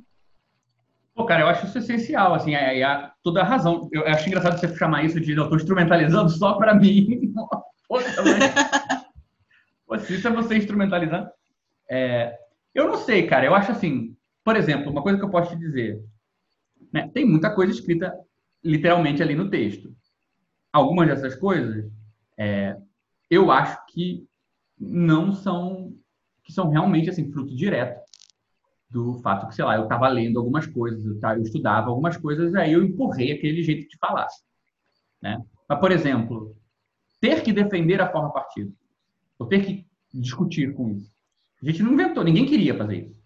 Né? O nosso, nosso papo era, ah, tem um lugar no partido para o pensamento, blá, blá, blá. Né? A gente não escolheu ter que discutir a prova da representação. Isso se colocou. Né? Por causa de 2013 a maneira como a gente respondeu a isso, em parte é sobredeterminada pelas leituras prévias de participantes ou do coletivo, por exemplo, do Zizek, que, de- que já dava na cabeça essa ideia de o que quer que seja que vocês façam, não sejam reativos às fantasias, trabalhem com as fantasias. Então a gente já tinha essa premissa, mas tipo, como é que você vai trabalhar com uma fantasia que não sabe qual é? Então, assim, o que a gente fez com a ideia de não me representa, a gente não sabia que a gente ia fazer. A gente só pôde inventar isso porque aconteceu em 2013. Então, assim, esse é um tipo de coisa que eu acho que, assim, são mudanças no pensamento que vieram da tentativa de responder uma coisa que a gente não escolheu. Né? E eu acho que, inclusive, não dá para menosprezar. é, o que eu, eu acho que assim, um jeito bom de ver isso é pensar assim: é, tinha um, um- um- talvez assim eu por exemplo estava mais ligado ao Zizek e até ali o Fernando já tinha entrado um pessoal dentro dessa onda. O Rafael não. Né? Então assim não era exatamente como ele pensava. Ele foi inventando o Rafael inclusive tem uma teoria assim o Rafael inventou na minha opinião um humor comunista que eu não sei de onde ele tirou. E assim virou uma espécie de é, marca do coletivo naquela época, que era a versão real dessa ladainha sobre ah, vamos, vamos, vamos tipo mudar o sentido dessa fantasia sobre o stalinismo. Tipo, que que a, Cara, a teoria crer. tornou inteligível que isso existia, é fato. Tipo assim, se a gente não lesse o Zizek, a gente não ia ter esse nome, fantasia ideológica, para falar Olha lá, geral chama o outro de stalinista, mas ninguém nunca diz em primeira pessoa que é stalinista. Né? A gente nunca, ia- isso nunca ia ser inteligível, o problema. Mas a solução não está contida no problema. Né? Então, assim, eu acho que a teoria ajudou muito, a teoria pessoal das pessoas, de cada um, ajudou a trazer ferramentas para a gente ver coisas. Mas o que, que a gente foi fazer com essas coisas, a gente não tinha a menor ideia. Foi muito no chutaço. Né? E eu acho que essas soluções é que são não são de ninguém. No caso, são de ninguém, que o ninguém é o Rafael. Mas, tipo, é, não, não foram antecipáveis, né? Eu acho que tem mais, assim, por exemplo, na época, não era nem um pouco óbvio a influência que o IPM teve. Tipo, é, e eles vinham para as reuniões, trabalhavam em Curitiba, e às vezes eles vieram para mais de uma reunião, eles tinham alguma coisa para fazer no Rio, e eles vinham na reunião e, e conversava. A gente ficava constrangido, porque eu lembro, eu, o Rafael e eu, a gente sempre pensava assim, cara, eles são, tipo, de verdade, né? Tipo, isso, eles são militantes mesmo, né? Tipo, os caras na ocupação, eram, sei lá, cinco pessoas que tinham feito advocacia, e quase todo mundo era advogado, e eles mantinham, sei lá, 200 famílias numa ocupação, fazendo uma coisa foda, e a gente, tipo assim, irmão do Jorel, sabe? A gente é o irmão da, do militante, real, saca? Então, tipo, era, meu Deus, o que, que eles vão fazer? O que, que a gente pode falar? A gente não tem nada. Sempre que eles viram um embaraço, tipo, caralho, a gente não é nada, sabe? Era um é. bagulho meio, tipo, ficando meio com vergonha, assim, né? Tipo, Muita vergonha, tipo, assim. é, era muito isso. Pô, eu lembro um dia que o Crisanto veio para uma reunião e aí só tinha eu e o Rafael, ninguém veio. Caralho, cara, que vergonha, tipo. Ai, era muito vergonhoso. E assim, a gente, eu, o que eu acho interessante é que enquanto a gente estava preso na vaidade, na vergonha, de não saber o que fazer, não saber o que responder, alguma coisa aconteceu. Porque o MPM contaminou a nossa interpretação do lugar do cristianismo, por exemplo. Sabe? Tipo, irmão do militante, é. Irmão do Lenin. Então, tipo, é, na época, a, o raciocínio que a gente fez foi: nós estamos continuando com o nosso trajeto. A gente leu Zizek, agora a gente vai ler Badiou. Né? Mas se você vê, você percebe que o Arthur foi ganhando, tipo assim, foi um jeito de acomodar o Arthur, de dizer, cara, tem um lugar para você. Então, a gente estava preocupado com dar um lugar para o Arthur. Mas a consequência disso é que a gente começou a falar de outra coisa. Né? A gente estava preocupado com aprender com o MPM. Mas a gente acabou fazendo uma coisa que não era o que o MPM fazia quando a gente foi discutir o cristianismo, essas coisas. Né? É... Foi, inclusive, eu acho que, em parte, a origem de uma ideia que em 2014 foi muito importante para o SEI, que foi essa ideia de que lutar para ter um espaço que não serve para nada é uma luta válida. Né? Ou seja, o espaço de comunhão é um fim em si mesmo. Foi uma coisa que a gente tirou, em parte, do Badiou e em parte das discussões sobre o cristianismo, como uma coisa que também encaixava com uma interpretação que a gente estava fazendo do Zizek e tal. Então, isso não estava escrito em lugar nenhum, isso não está escrito no Zizek. O Zizek não tem quase nada sobre um assunto desse. O Zizek não é um cara que tem muitas coisas propositivas sobre política, né? É... Então, não sei do que saiu. Tipo, não dá para dizer que foi de leitura, sabe? Mas é engraçado, porque, em geral, a apresentação imediata desses momentos era muito mesquinha. Na real, era tipo assim: que, que a gente pode fazer para se sentir menos angustiado? Porque a gente não pode, de repente, virar um coletivo de ação, porque não, não tem base para isso, a gente não está inserido em nada tipo, tá meio dividido. O Germano já estava no coletivo e ele estava muito ligado a sindicato já. Tinha uma galera, tinha a Dani, que, era, que tinha acabado de entrar no PCB. É, tinha uma galera que tinha outras militâncias, tinha gente que tinha militado muito já em 2013 e tal. Mas o coletivo em si não, não tinha como se agenciar e virar um coletivo de organização de uma ação. Então, muitas vezes a gente estava mais tentando aguentar a angústia de não saber o que fazer e sem querer alguma coisa parecia sabe? Do que, tipo, uma coisa proposital. É... Então, assim, é, é difícil. Eu não saberia qual é o método. Assim, eu acho que, por exemplo, é engraçado, o Badiou, ele tem uma coisa que ele faz no começo do São Paulo, inclusive, que ele fala assim, é, a gente não sabe o que São Paulo fez depois da conversão. Mas a gente sabe o que ele não fez. Ele não foi para Roma ele não fez tal coisa. Tipo, essas caixas pretas, quando a gente não sabe o que estava sendo urdido ali, às vezes ela fica menos caixa preta quando a gente vê o que aconteceu depois. O que aconteceu depois ajuda a gente a entender o que aconteceu antes de verdade, né? Então, tipo, você vê, esse, esse texto que a gente acabou de discutir, ele fala sobre usar o partido de outra forma, né? Poderia se supor que logo o ato contínuo a gente ia ter super se inserido no PSOL. Mas não foi o que aconteceu. Então, talvez o que tenha realmente colado desse papo todo, né, não foi o que a gente queria que colasse. Né?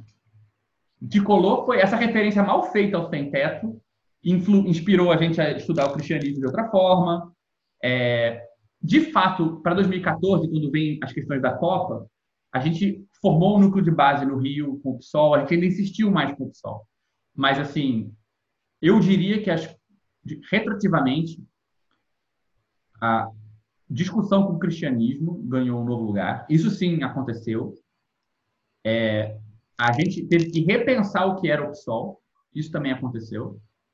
Né? E o Vinícius está quase entrando nessa história, porque o Vinícius não estava ainda aí nessa época, 2013, mas 2014, quando a gente foi criar um núcleo de base, o Vinícius Marinho já, tinha entrado, já entrou. Né? A, gente, a gente viveu junto, na verdade, essa decepção com a estrutura do PSOL. Hoje a gente achava que ele era um partido mais flexível e interessado em mudança do que... A gente arrumou uma encrenca lá dentro do PSOL. Não foi? Uma encrenca do cacete? Porra, vara pesada. Pois é. E assim, acho que o Vinícius, inclusive, é um... o Vinícius é um cara que pode falar muito disso, porque essa fantasia de que quem se organiza é autoritário e que todo que fica muito organizado já vai descarrilhar e virar merda, o Vinícius esteve no centro disso, porque quando ele virou secretário do núcleo de base, lembra, Vinícius?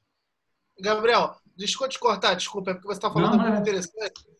Assim, eu lembro que tudo isso que você está falando de stalinista ou outro, a gente foi acusado na, na, na, na cara grande de, de, português, claro, de ser stalinista. Foi? Porque a gente, pela secretária lá do PSOL, pô, vocês estão sendo muito stalinistas, essa metodologia que vocês estão tendo aí de dentro daqui das reuniões do partido, angariar pessoas o SEI, isso, isso não tá legal e tal. E a gente começou a ser boicotado de uma maneira assim, muito, desculpa o palavrão, gente, muito escrota. E assim, cara, enfim, só para acompanhar a fala do Gabriel aí. Cara, eu, eu lembro queria, assim, dizer, queria dizer aqui rapidinho que eu fiquei decepcionado com o palavrão aí do camarada, que ele falou assim: desculpa o palavrão, aí veio o escrota. É um palavrão. Camarada, tava esperando. É. tava esperando um outro negócio, cara. Porra. Palavrão. Não, é, Michuru. É, palavrão de menos, né? Eu acho que a hipocrisia acho que rolou na época, né? Porque a gente estava organizando de uma certa forma de assim, uma relação ganha-ganha entre SEI e a mobilização do, do, núcleo do centro do PSOL na época, né? Tava muito inserido eu, Gabriel, Fernando, Jennifer, uma galera, o Arthur, o Rafael Oliveira.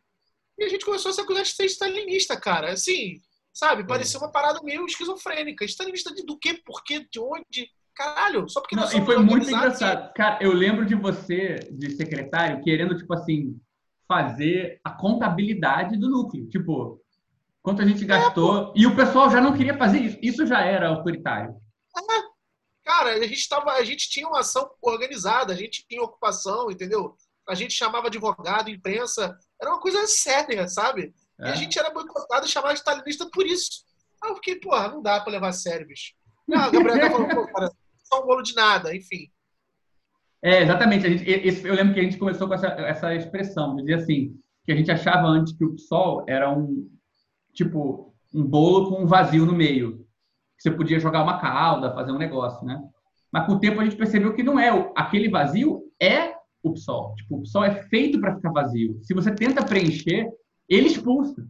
Né? Aí. Você tenta organizar e, tipo assim, gente, eu acho que a gente vai entrar um pouco nisso nas próximas reuniões. Tipo, eu acho que, esse, inclusive, o próximo passo seria um pouco esse, a gente discutir em paralelo essa discussão que a gente fez do Badiou de um lado e do outro, o fato que, de novo, depois do... Fala, meu querido. Não, não, desculpa, não... É, é, baseado nisso, eu não consigo levar o pessoal mais a sério em nada. Enfim, desculpa, né? Só isso que eu Você vê que o Vinícius ficou, tá seis anos com raiva do pessoal. Não, não é raiva, porque assim, é muita, é muita criancice, entende, o, o, Gabriel? Eu achei muita criancice da época, assim, aquele, aquela coisa da. Assim, o, Gabriel, o Rafael tem muita coisa do humor, né? Que vocês estavam falando também. A Rafael contava muito a pegar de um livro aí que tinha na, na, época, né? de humores do comunismo, né? A gente ele falava, quem vai ter dinheiro no, no, no, comunismo? O Stalin dizia, né? Uns sim, outros enfim, eu não lembro da piada. Não, a piada é muito boa. A piada é assim, é, os comunistas estão discutindo se vai ter dinheiro no comunismo. Os comunistas é. radicais é. dizem não vai ter dinheiro. Os comunistas é, de Estado dizem não, tem que ter dinheiro. E aí eles não conseguem definir. E aí viram para o Stalin, ó, grande camarada Stalin, resolva esse problema. Vai ou não vai ter dinheiro no, no comunismo? E aí o, o Stalin fala, a solução é dialética. Vai ter dinheiro para alguns e não vai ter dinheiro para outros. Porra, e a gente passava essas situações cômicas, sabe, na nossa atuação. E a gente, assim, a gente só tava se organizando e querendo ajudar. E, a gente apedrejado por qualquer besteira. Enfim. Foi, foi impressionante. Deixa pra lá. É, mas não, não só não deixa para lá, como eu acho que a gente vai voltar nesse assunto depois, porque, assim, por que, que eu acho que eu quis retornar nesse ponto? É que se você se pergunta, ah, quem pensou, o que, que vocês pensaram nessa época? E você olha para o texto que a gente escreveu, só. Né? Eu acho que assim, um bom jeito de fazer, a, eu, eu diria assim, uma metodologia para esse tipo de coisa que a gente está falando, de separar o pensamento dos pensadores, é você pegar, pensar tipo assim, imagina que você tem algo como um texto. Né? Um texto, na verdade, tem muitas ideias dentro. Né? Algumas são ideias principais, outras são ideias menorzinhas, e aí você pergunta, bem, tudo bem, eu consigo até entender de onde é que veio isso. Né? Por exemplo, é, alguém pensou uma coisa, tem uma pessoa que escreveu o texto, o autor, tem as ideias, a ideologia daquela organização, sei lá, né? E tem o texto. Agora, você quer saber, tá, isso é o que as pessoas pensavam que estavam fazendo. Esse texto, né? Representa o que elas gostariam de fazer, o que elas achavam que ia ser importante. Como que eu posso descobrir o que, que realmente foi importante, né? O que eu estou sugerindo é que se a gente olhar o que veio depois, a gente vai poder, de trás para frente, descobrir quais ideias desse texto realmente tiveram tração, né? Então, tipo, tem um jeito. O que veio depois meio que joga uma nova luz sobre o que veio antes e mostra que algumas coisas do que veio antes tiveram continuidade e não necessariamente o que a gente queria que tivesse. Né? No caso do balanço das manifestações, né? Eu, eu, eu acho assim, por exemplo, a gente vê que tem uma coisa da, da teoria que entrou aqui, tem uma coisa pessoal dos, das pessoas que estavam envolvidas, também das suas opiniões posições que entrou. Tem uma coisa da, da organização do SEI, de como a gente se organizava. Por exemplo, eu achei a ata que a gente fez preparando para o balanço. Essa ata, ela é tem três páginas. A primeira página é tipo, ah, convida tal pessoa, vamos escrever um texto. E as outras duas são sobre quem vai, como é que a gente vai fazer com o cafezinho. Já tinha essa ideia de tipo, organizar o evento e cuidar da parte mais assim logística é essencial, não podemos fazer de qualquer jeito. É isso que define o tipo de organização que a gente é. Então tinha também isso por trás. E tinha também, digamos assim, né, é, um interesse de se localizar no PSOL e tinha também essa nova amizade que a gente tinha com o MPM. Bem, o que, que veio depois do balanço? Né? O balanço fala de partido, né, de mudar, ou transformar a forma partido, fala sobre é, o sem-teto, fala sobre né, escutar, a importância de escutar a luta na rua. Pô, o fato é que se você olha o que veio depois, veio é, ler São Paulo, veio é, a gente ir para ocupações urbanas no Rio, veio é, uma crise nossa com o PSOL, é, né, que tem a ver com a gente criar núcleo de base e curso de formação. pô, essas coisas aqui dão um valor diferente, né, para o que veio antes. Tipo, escutar a luta não foi algo que a gente deu prosseguimento. A gente falou que isso era essencial, mas não está aqui, né? A gente não fez nada disso em seguida. Exatamente, né?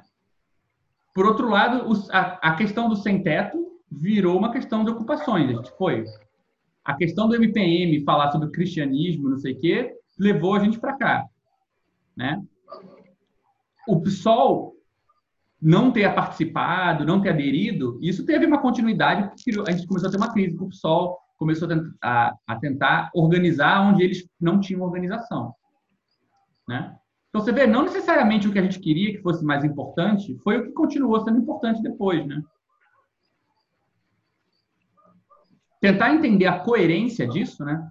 dessas três coisas. Por que, que isso, mais isso, mais isso? Né?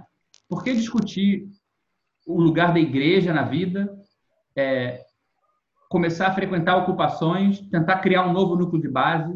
Por que, que essas três coisas se ligaram? Isso é se perguntar sobre o que, o que estava sendo pensado, né?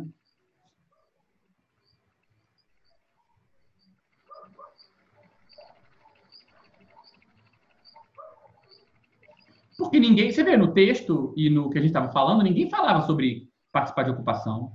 Ninguém falou nesse texto sobre criar núcleo de base. A gente falou como se, tipo, ah, o PSOL, a gente vai ajudar o PSOL a ouvir, né? É como se fosse assim, tem um partido dividido em duas partes, né? Aquela ideia lá de 2012, né? Aqui é a parte eleitoral, aqui essa outra parte preocupada com o pensamento, e essa parte aqui, e aqui está a militância na rua. E a gente queria ajudar a rua a entrar no partido, né? A influenciar no partido. Não foi isso que aconteceu, a gente não fez isso, a gente fez outra coisa, né? Então, assim, acho que esse é um bom jeito de pensar. Quando você tenta pensar o que veio depois, é, e do que veio depois, deixa aquilo jogar uma luz ao que veio antes, de repente você vê que o que realmente contou, o que fez efeito, o que ficou, não necessariamente era o que a gente queria que ficasse. Né? Por exemplo, a gente queria muito, a gente tinha muito a ideia de convencer as pessoas de que estudar e discutir teoria era importante para a política. Isso não sobreviveu. Acho que ninguém mais no SEI falou isso depois de 2013. Né? Tipo, aquela coisa do projeto, você vê, logo depois de 2014, a gente quer reformular o projeto. Então, assim, comparar o projeto de 2014 com o 2012, ver o que, que mudou, também vai ajudar a gente a entender o que, foi que aconteceu, né? Alguma transformação ocorreu. De novo, você vê, a organização foi para um lugar que a gente não preparou, ou não pensou, mas isso não quer dizer que isso é corrupção da organização. Pode querer dizer outra coisa, né? Então, é um pouco isso que a gente está tentando fazer. Tirar lições dessa história que estão lá, porque a gente reagiu dessa maneira, a gente foi transformado pela coisa, mas que a gente não estava em dia com o que estava fazendo. Né? É, as notas de 2013, 2014 do SEI, tem muitos. Eu lembro que eu escrevi umas notas tão reativas, tipo, que alguém na reunião levantava a mão e falava, mas e a parte prática? E a revolução? E aí, descia a nota do tipo, ah, tem que tomar cuidado com o fetichismo da prática. Tipo, foda-se, isso não teve nenhum efeito. Tipo, né? E pelo contrário, a gente acabou aproveitando uma coisa que veio da prática mais radical que a gente conhecia, que era ocupações sem teto em Curitiba, com uma galera super ponta firme, eles que deram uma certa luz. E tipo, cara, tem alguma coisa nessa coisa onde a própria comunidade, a própria comunhão é um valor em si, né? Que talvez tenha sido esse chocolate lá na ocupação do MPM que deu a ideia. Né? Sei lá, ninguém estava pensando nisso. Né? E sei lá, de alguma maneira a gente foi nessa direção. Então, é... a nossa resposta para a pergunta para que serve um partido para além da representação não estava dada quando a gente colocou o problema. Né? E, e, essa interpretação de 2013 também não estava dada em lugar nenhum. não sei de onde a gente tirou isso. É, tanto que a gente nunca repetiu né, essa ideia. A gente não lançou um texto de conjuntura defendendo isso em quase nenhum lugar, né? Então, é meio maluco. Né? Gabriel, eu ainda Fala, tô, eu ainda tô com uma, uma dúvida, assim, que é uma coisa que eu, é, enfim, enxerguei, assim, mas não sabia, enfim, é, desconfiava na, na meu tempo de graduação e tal. É, essa coisa que você falou aí do o que existe para além da, da representação nas organizações políticas, assim, seja partido, seja movimento estudantil, seja o movimento que você está falando da, da galera aí é, por moradia. E essa coisa do chocolate também eu, eu fiquei pensando, cara, assim, imaginando a cena, né? Vocês lá numa situação bem fodida, né? Tipo, lama e tal. E precariedade, o cara falando, pô, só tá aqui quem gosta mesmo da parada. Uhum. E, assim, eu não sei se você, eu não, talvez eu tenha até perdido se você se aprofundou nisso, mas tipo assim, é, do que que esse cara tá falando? O, o que que é possível gostar numa situação daquela? E eu, eu tava falando de, tipo assim, essa coisa que existe para além da, da representação na organização, é, se, se, se não é exatamente a questão da identidade, seja ela ideológica ou pessoal, é, é, existe, assim, é, a gente tem que considerar a importância do laço, assim, da amizade né, nessas coisas, tipo, pode a amizade construir é, organizações dessa natureza, tipo, com força para fazer uma transformação política, tipo, é, é, é, é preciso que a gente pense nessa política a partir do afeto, assim, seja ele amizade, seja, seja lá o que for, ódio, né? Pode ser o ódio também, é, ou outros sentimentos, assim. Mas uhum. é, o que você está dizendo, que você está tentando chamar atenção para essa coisa que existe além da própria organização, é para essa dimensão do afeto? Eu queria te, te perguntar. Eu não sei, cara. Assim, então, assim, de novo, eu não, eu, eu posso dar uma resposta extemporânea de hoje. Né? Na época, a gente não tinha a menor ideia do que isso podia significar. Tipo, a gente era que nem o Safatli, que nem todo mundo que curte Hegel, que desce essa ideia de que não identificou é bom, identificou é ruim. Era bem tosquinho, na verdade. Né? E o texto, vocês lerem com cuidado, vocês vão ver que ele é tosquinho no fundo desse ponto. Tipo, tá, não representou, tá aprendendo representação, mas o que, que é isso? Pô, dar lugar para quem não tem lugar. Como é que, sabe, não era muito claro. É bem vago mesmo, porque a gente não sabia o que pôr no lugar. O que eu acho que ficou é que em 2014 e 2015, a gente começou a escrever e a trabalhar essa ideia é, que está no Badiou, está no Rancière e está no Zizek, de que, é, às vezes, a pulsão de morte, essa ideia de você é, se apegar a um, a uma prática independente do resultado, né? Tipo, a pessoa está comendo para se alimentar. Esse é o exemplo que o Freud dá da pulsão, né? E aí, uma hora, ela para de... Ela já está sofrendo de comer, ela está cheia, mas ela não consegue parar. Aí o Freud fala, o prazer não é da pessoa, o prazer é da boca. Né?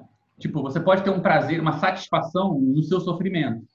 Você pode, tipo, continuar fazendo uma ação mesmo quando você esquece, não está mais interessado no resultado dela. Você não quer se alimentar. A satisfação é o próprio ato de comer. Né? No Zizek, isso está explícito que isso aí tem um potencial social. O Zizek tem uma teoria que ele usa o Hegel para poder fazer, de que às vezes as, os meios que se autonomizam dos fins podem ser subversivos, podem ser úteis. Né? É, o Badiou tem essa ideia de que, bem, tem alguma coisa na, no processo organizacional que a organização ela é o efeito dela. Ela não, não quer só produzir um outro efeito. Ela mesma já é o efeito. Organizar pessoas de organizar gregos e judeus, de modo que eles não são nem gregos nem judeus naquela organização, né? Já é uma coisa nova. Não é você fazer isso para chegar na novidade, né? É que nem, sei lá, tipo, judeus e palestinos se unem para montar um campeonato de futebol. Já aconteceu a novidade. Se eles se uniram para fazer o campeonato, a novidade já aconteceu, ela não vai acontecer, né? Então, tipo, às vezes, o próprio processo de construir uma comunidade em nome de um fim, ele já é efeito de uma novidade. Ele não é a novidade, ele não está se preparando para uma novidade vir depois. Né? Inclusive, uma das principais pontos de discussão que a gente tinha sobre o cristianismo é a discussão sobre o tempo messiânico, como se chama. Esse tempo que se consuma com a vinda de Cristo, que é um tempo curioso, que é um tempo onde o evento já ocorreu. Né? Não é um tempo onde você se prepara para um evento ocorrer. Né? A novidade já veio. E o problema no cristianismo é o que fazer com a novidade que já veio, e não como esperar para a novidade vir.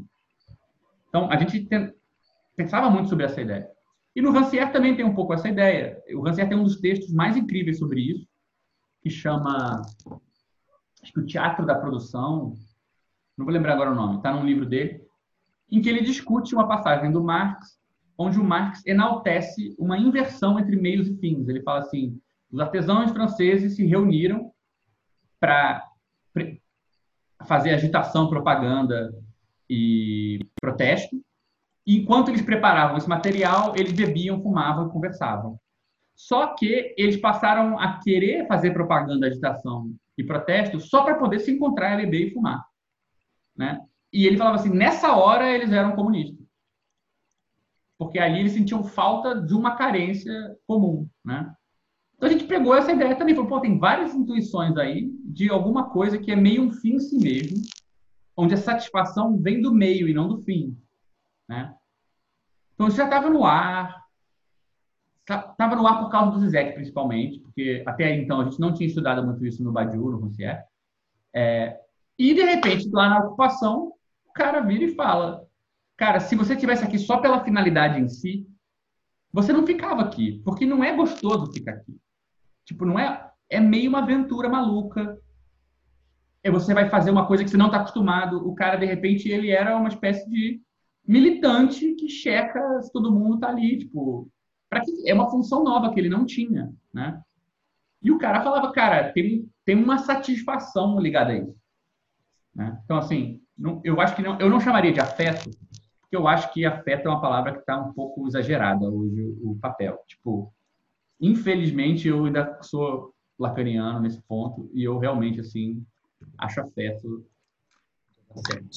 Tipo, não, não, sei se o afeto causa eu, tanta coisa. Eu, eu disse afeto porque eu não conheço, eu não conheço uma palavra. Não, não mas eu sei a palavra, tem toda razão. Ódio seria um afeto, né? E tem essa ideia de que os afetos movem as pessoas e tal. E, e o Lacan tem essa frase: angústia é o único afeto que não engana, né? Porque todos os outros afetos são enganosos. Tipo, nunca dá para saber se você odeia alguém ou se você o ódio é a maneira como o seu amor aparece, para você poder fingir que você não ama, né? É, ou se você ama, mas é o jeito de você lidar com o seu ódio. Tipo, os afetos são todos deslocados. O afeto não é um índice confiável de qual é a relação que as pessoas têm com as coisas. Então, assim, a angústia seria confiável para o Lacan, porque ela é um afeto de quando você não consegue dar um nome para a coisa. Você não consegue jogá-la nessa dinâmica. Né? Então, assim, é, não acho que é muito do campo do afeto, o que estaria em jogo, né? Eu acho que é muito ligado a essa ideia de que essa, essa, essa cena que o Freud descreve, né? De tipo, a pessoa está comendo para se alimentar, esse é o fim. E aí o meio e o fim se invertem e a pessoa se alimenta só para poder comer. O prazer está em comer, não no alimento. Que, inclusive, é, é uma coisa que no Hegel já tem, mas o Lacan desenvolve muito, que para ele é, isso é o que é característico, digamos assim, dos processos da razão e dos processos humanos, vai, né? O homem, tipo, ele tem uma dificuldade de manter o meio como meio, o fim como fim, né? Tipo, uma coisa que era para ser meio para um fim, de repente você passa a gostar mais do meio do que do fim.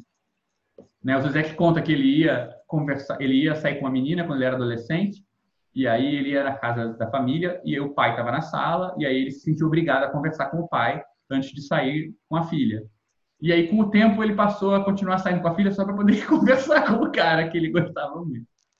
Então tipo é, é óbvio que é um exemplo mostrando que ele era meio babaca, né? Mas eu acho bom que ele. Aí ele terminou com o menino depois, não foi? Pois é, mas você viu, a ideia é essa, tipo, ele tinha que fazer uma sala com a família.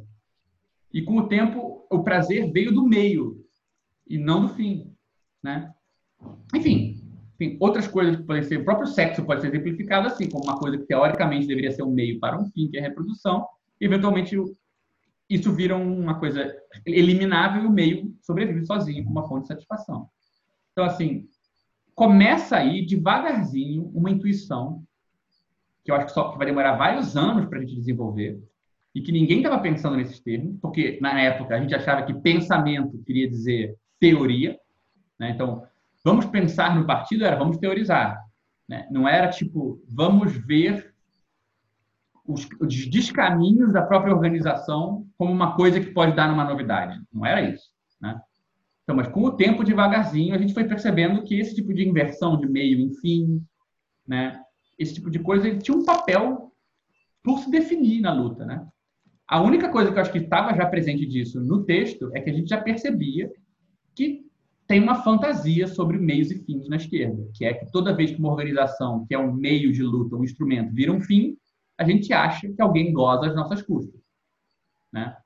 A gente acha que alguém está se satisfazendo às nossas custas. E nunca você acha que você pode, tá pode tirar satisfação disso. Né? Então, tem aí todo um processo que acho que a gente seria antecipar uma parte da história que a gente ainda não. Essa altura do campeonato, a gente não tinha a menor noção. Mas tem tudo a ver com o que você está falando, cara. Tem tudo a ver. Eu tinha uma questão aqui, mas eu acho que o camarada Alex está se preparando para falar para a gente fechar a reunião. Mas. Amanda, Matheus, vamos, vamos, vamos, vamos, vamos ver perigosamente. mas. Não, eu fiquei pensando, é bem, bem, nessa linha que vocês estavam comentando aí mesmo, que eu fiquei com, com o texto, eu dei uma lida no, no texto lá do partido, uma parte de quê, e eu achei legal essa questão do o que, que você faz com esse excesso, né? E aí o partido pode ser meio que excessivo para a política de representação, como é a demanda popular que não, não aparece. E, e, e, bem nisso que vocês estavam falando agora, assim, pô, de alguma forma, o SEI é um pouco isso, né? Assim, não sei. É, é foi um pouco o que aconteceu. É, a gente achava que o PSOL ia ser isso. Né? É eu acho que a gente acabou. Isso que é engraçado, assim, né? O, os, os, o ano seguinte, 2014, foi um ano da gente tentar ver. Assim, foi o ano da gente desacreditar que o PSOL poderia ter essa vocação, né?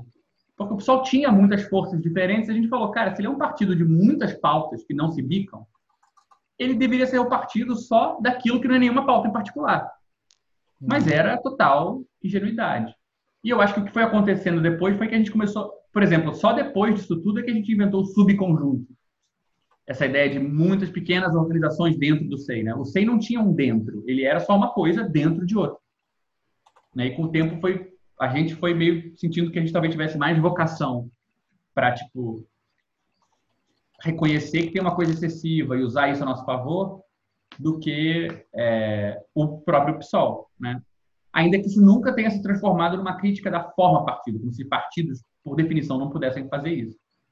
É, eu, eu, por exemplo, pessoalmente acho até hoje que sim. É, o, a... o, SEI, o levou o pessoal nas últimas consequências. O SEI é um pessoal das últimas consequências, então. pessoal hegeliano, né? Eu acho que o, o, o, o pessoal é, o, é o irmão do Lênin. Agora eu tô mais. tipo, nem tenho. Não, tenho, não é que eu, não tenho. você falando também. Fala, meu querido. Desculpa. Eu lembro que você falou também alguns encontros atrás, Gabriel, que é, o que interessou, o que interessava para vocês no pessoal não era nem é, enfim, a estrutura do partido e a, a, ideologia, mas eram os próprios problemas que o partido enfrentava, né? Não, a gente as, tinha isso claro. É isso a gente tinha claro, é. Mas a gente tinha essa ideia, tipo assim, o partido tem problemas e o SEI vai ajudar a encontrar uma solução intrapartidária para o partido, né? Porque a gente tem uma, uma maneira de pensar onde esses problemas não são o fim da picada, né?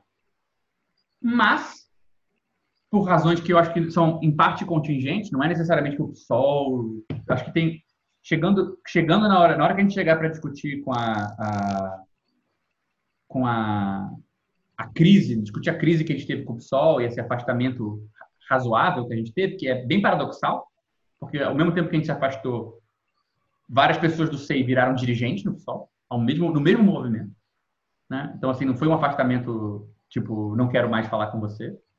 É, mas ainda assim, eu acho que também tem uma crítica a gente fazer do próprio SEI, né? de não ter sabido reconhecer onde estava, não saber dialogar, falta de experiência no diálogo partidário. Tem muita coisa aí que não dá para colocar na conta do, do PSOL, né? porque os partidos são o que são, por várias razões. Né? Então, assim, é, tem uma parte dessa coisa que não é que a história certamente merece uma, uma, uma nova análise, que a gente não pode ficar só com o, que a gente, o jeito que a gente viu isso na época. Né? É... Enfim, galera, tô achando que, que tô, tô, sentindo o olhar do Alex, mesmo sem ele estando sem câmera. É... Talvez a gente pudesse encerrar. Beleza. Suave. Então já é, né, meus queridos. Valeu, gente. Abraço. Mais uma reunião. Abraço.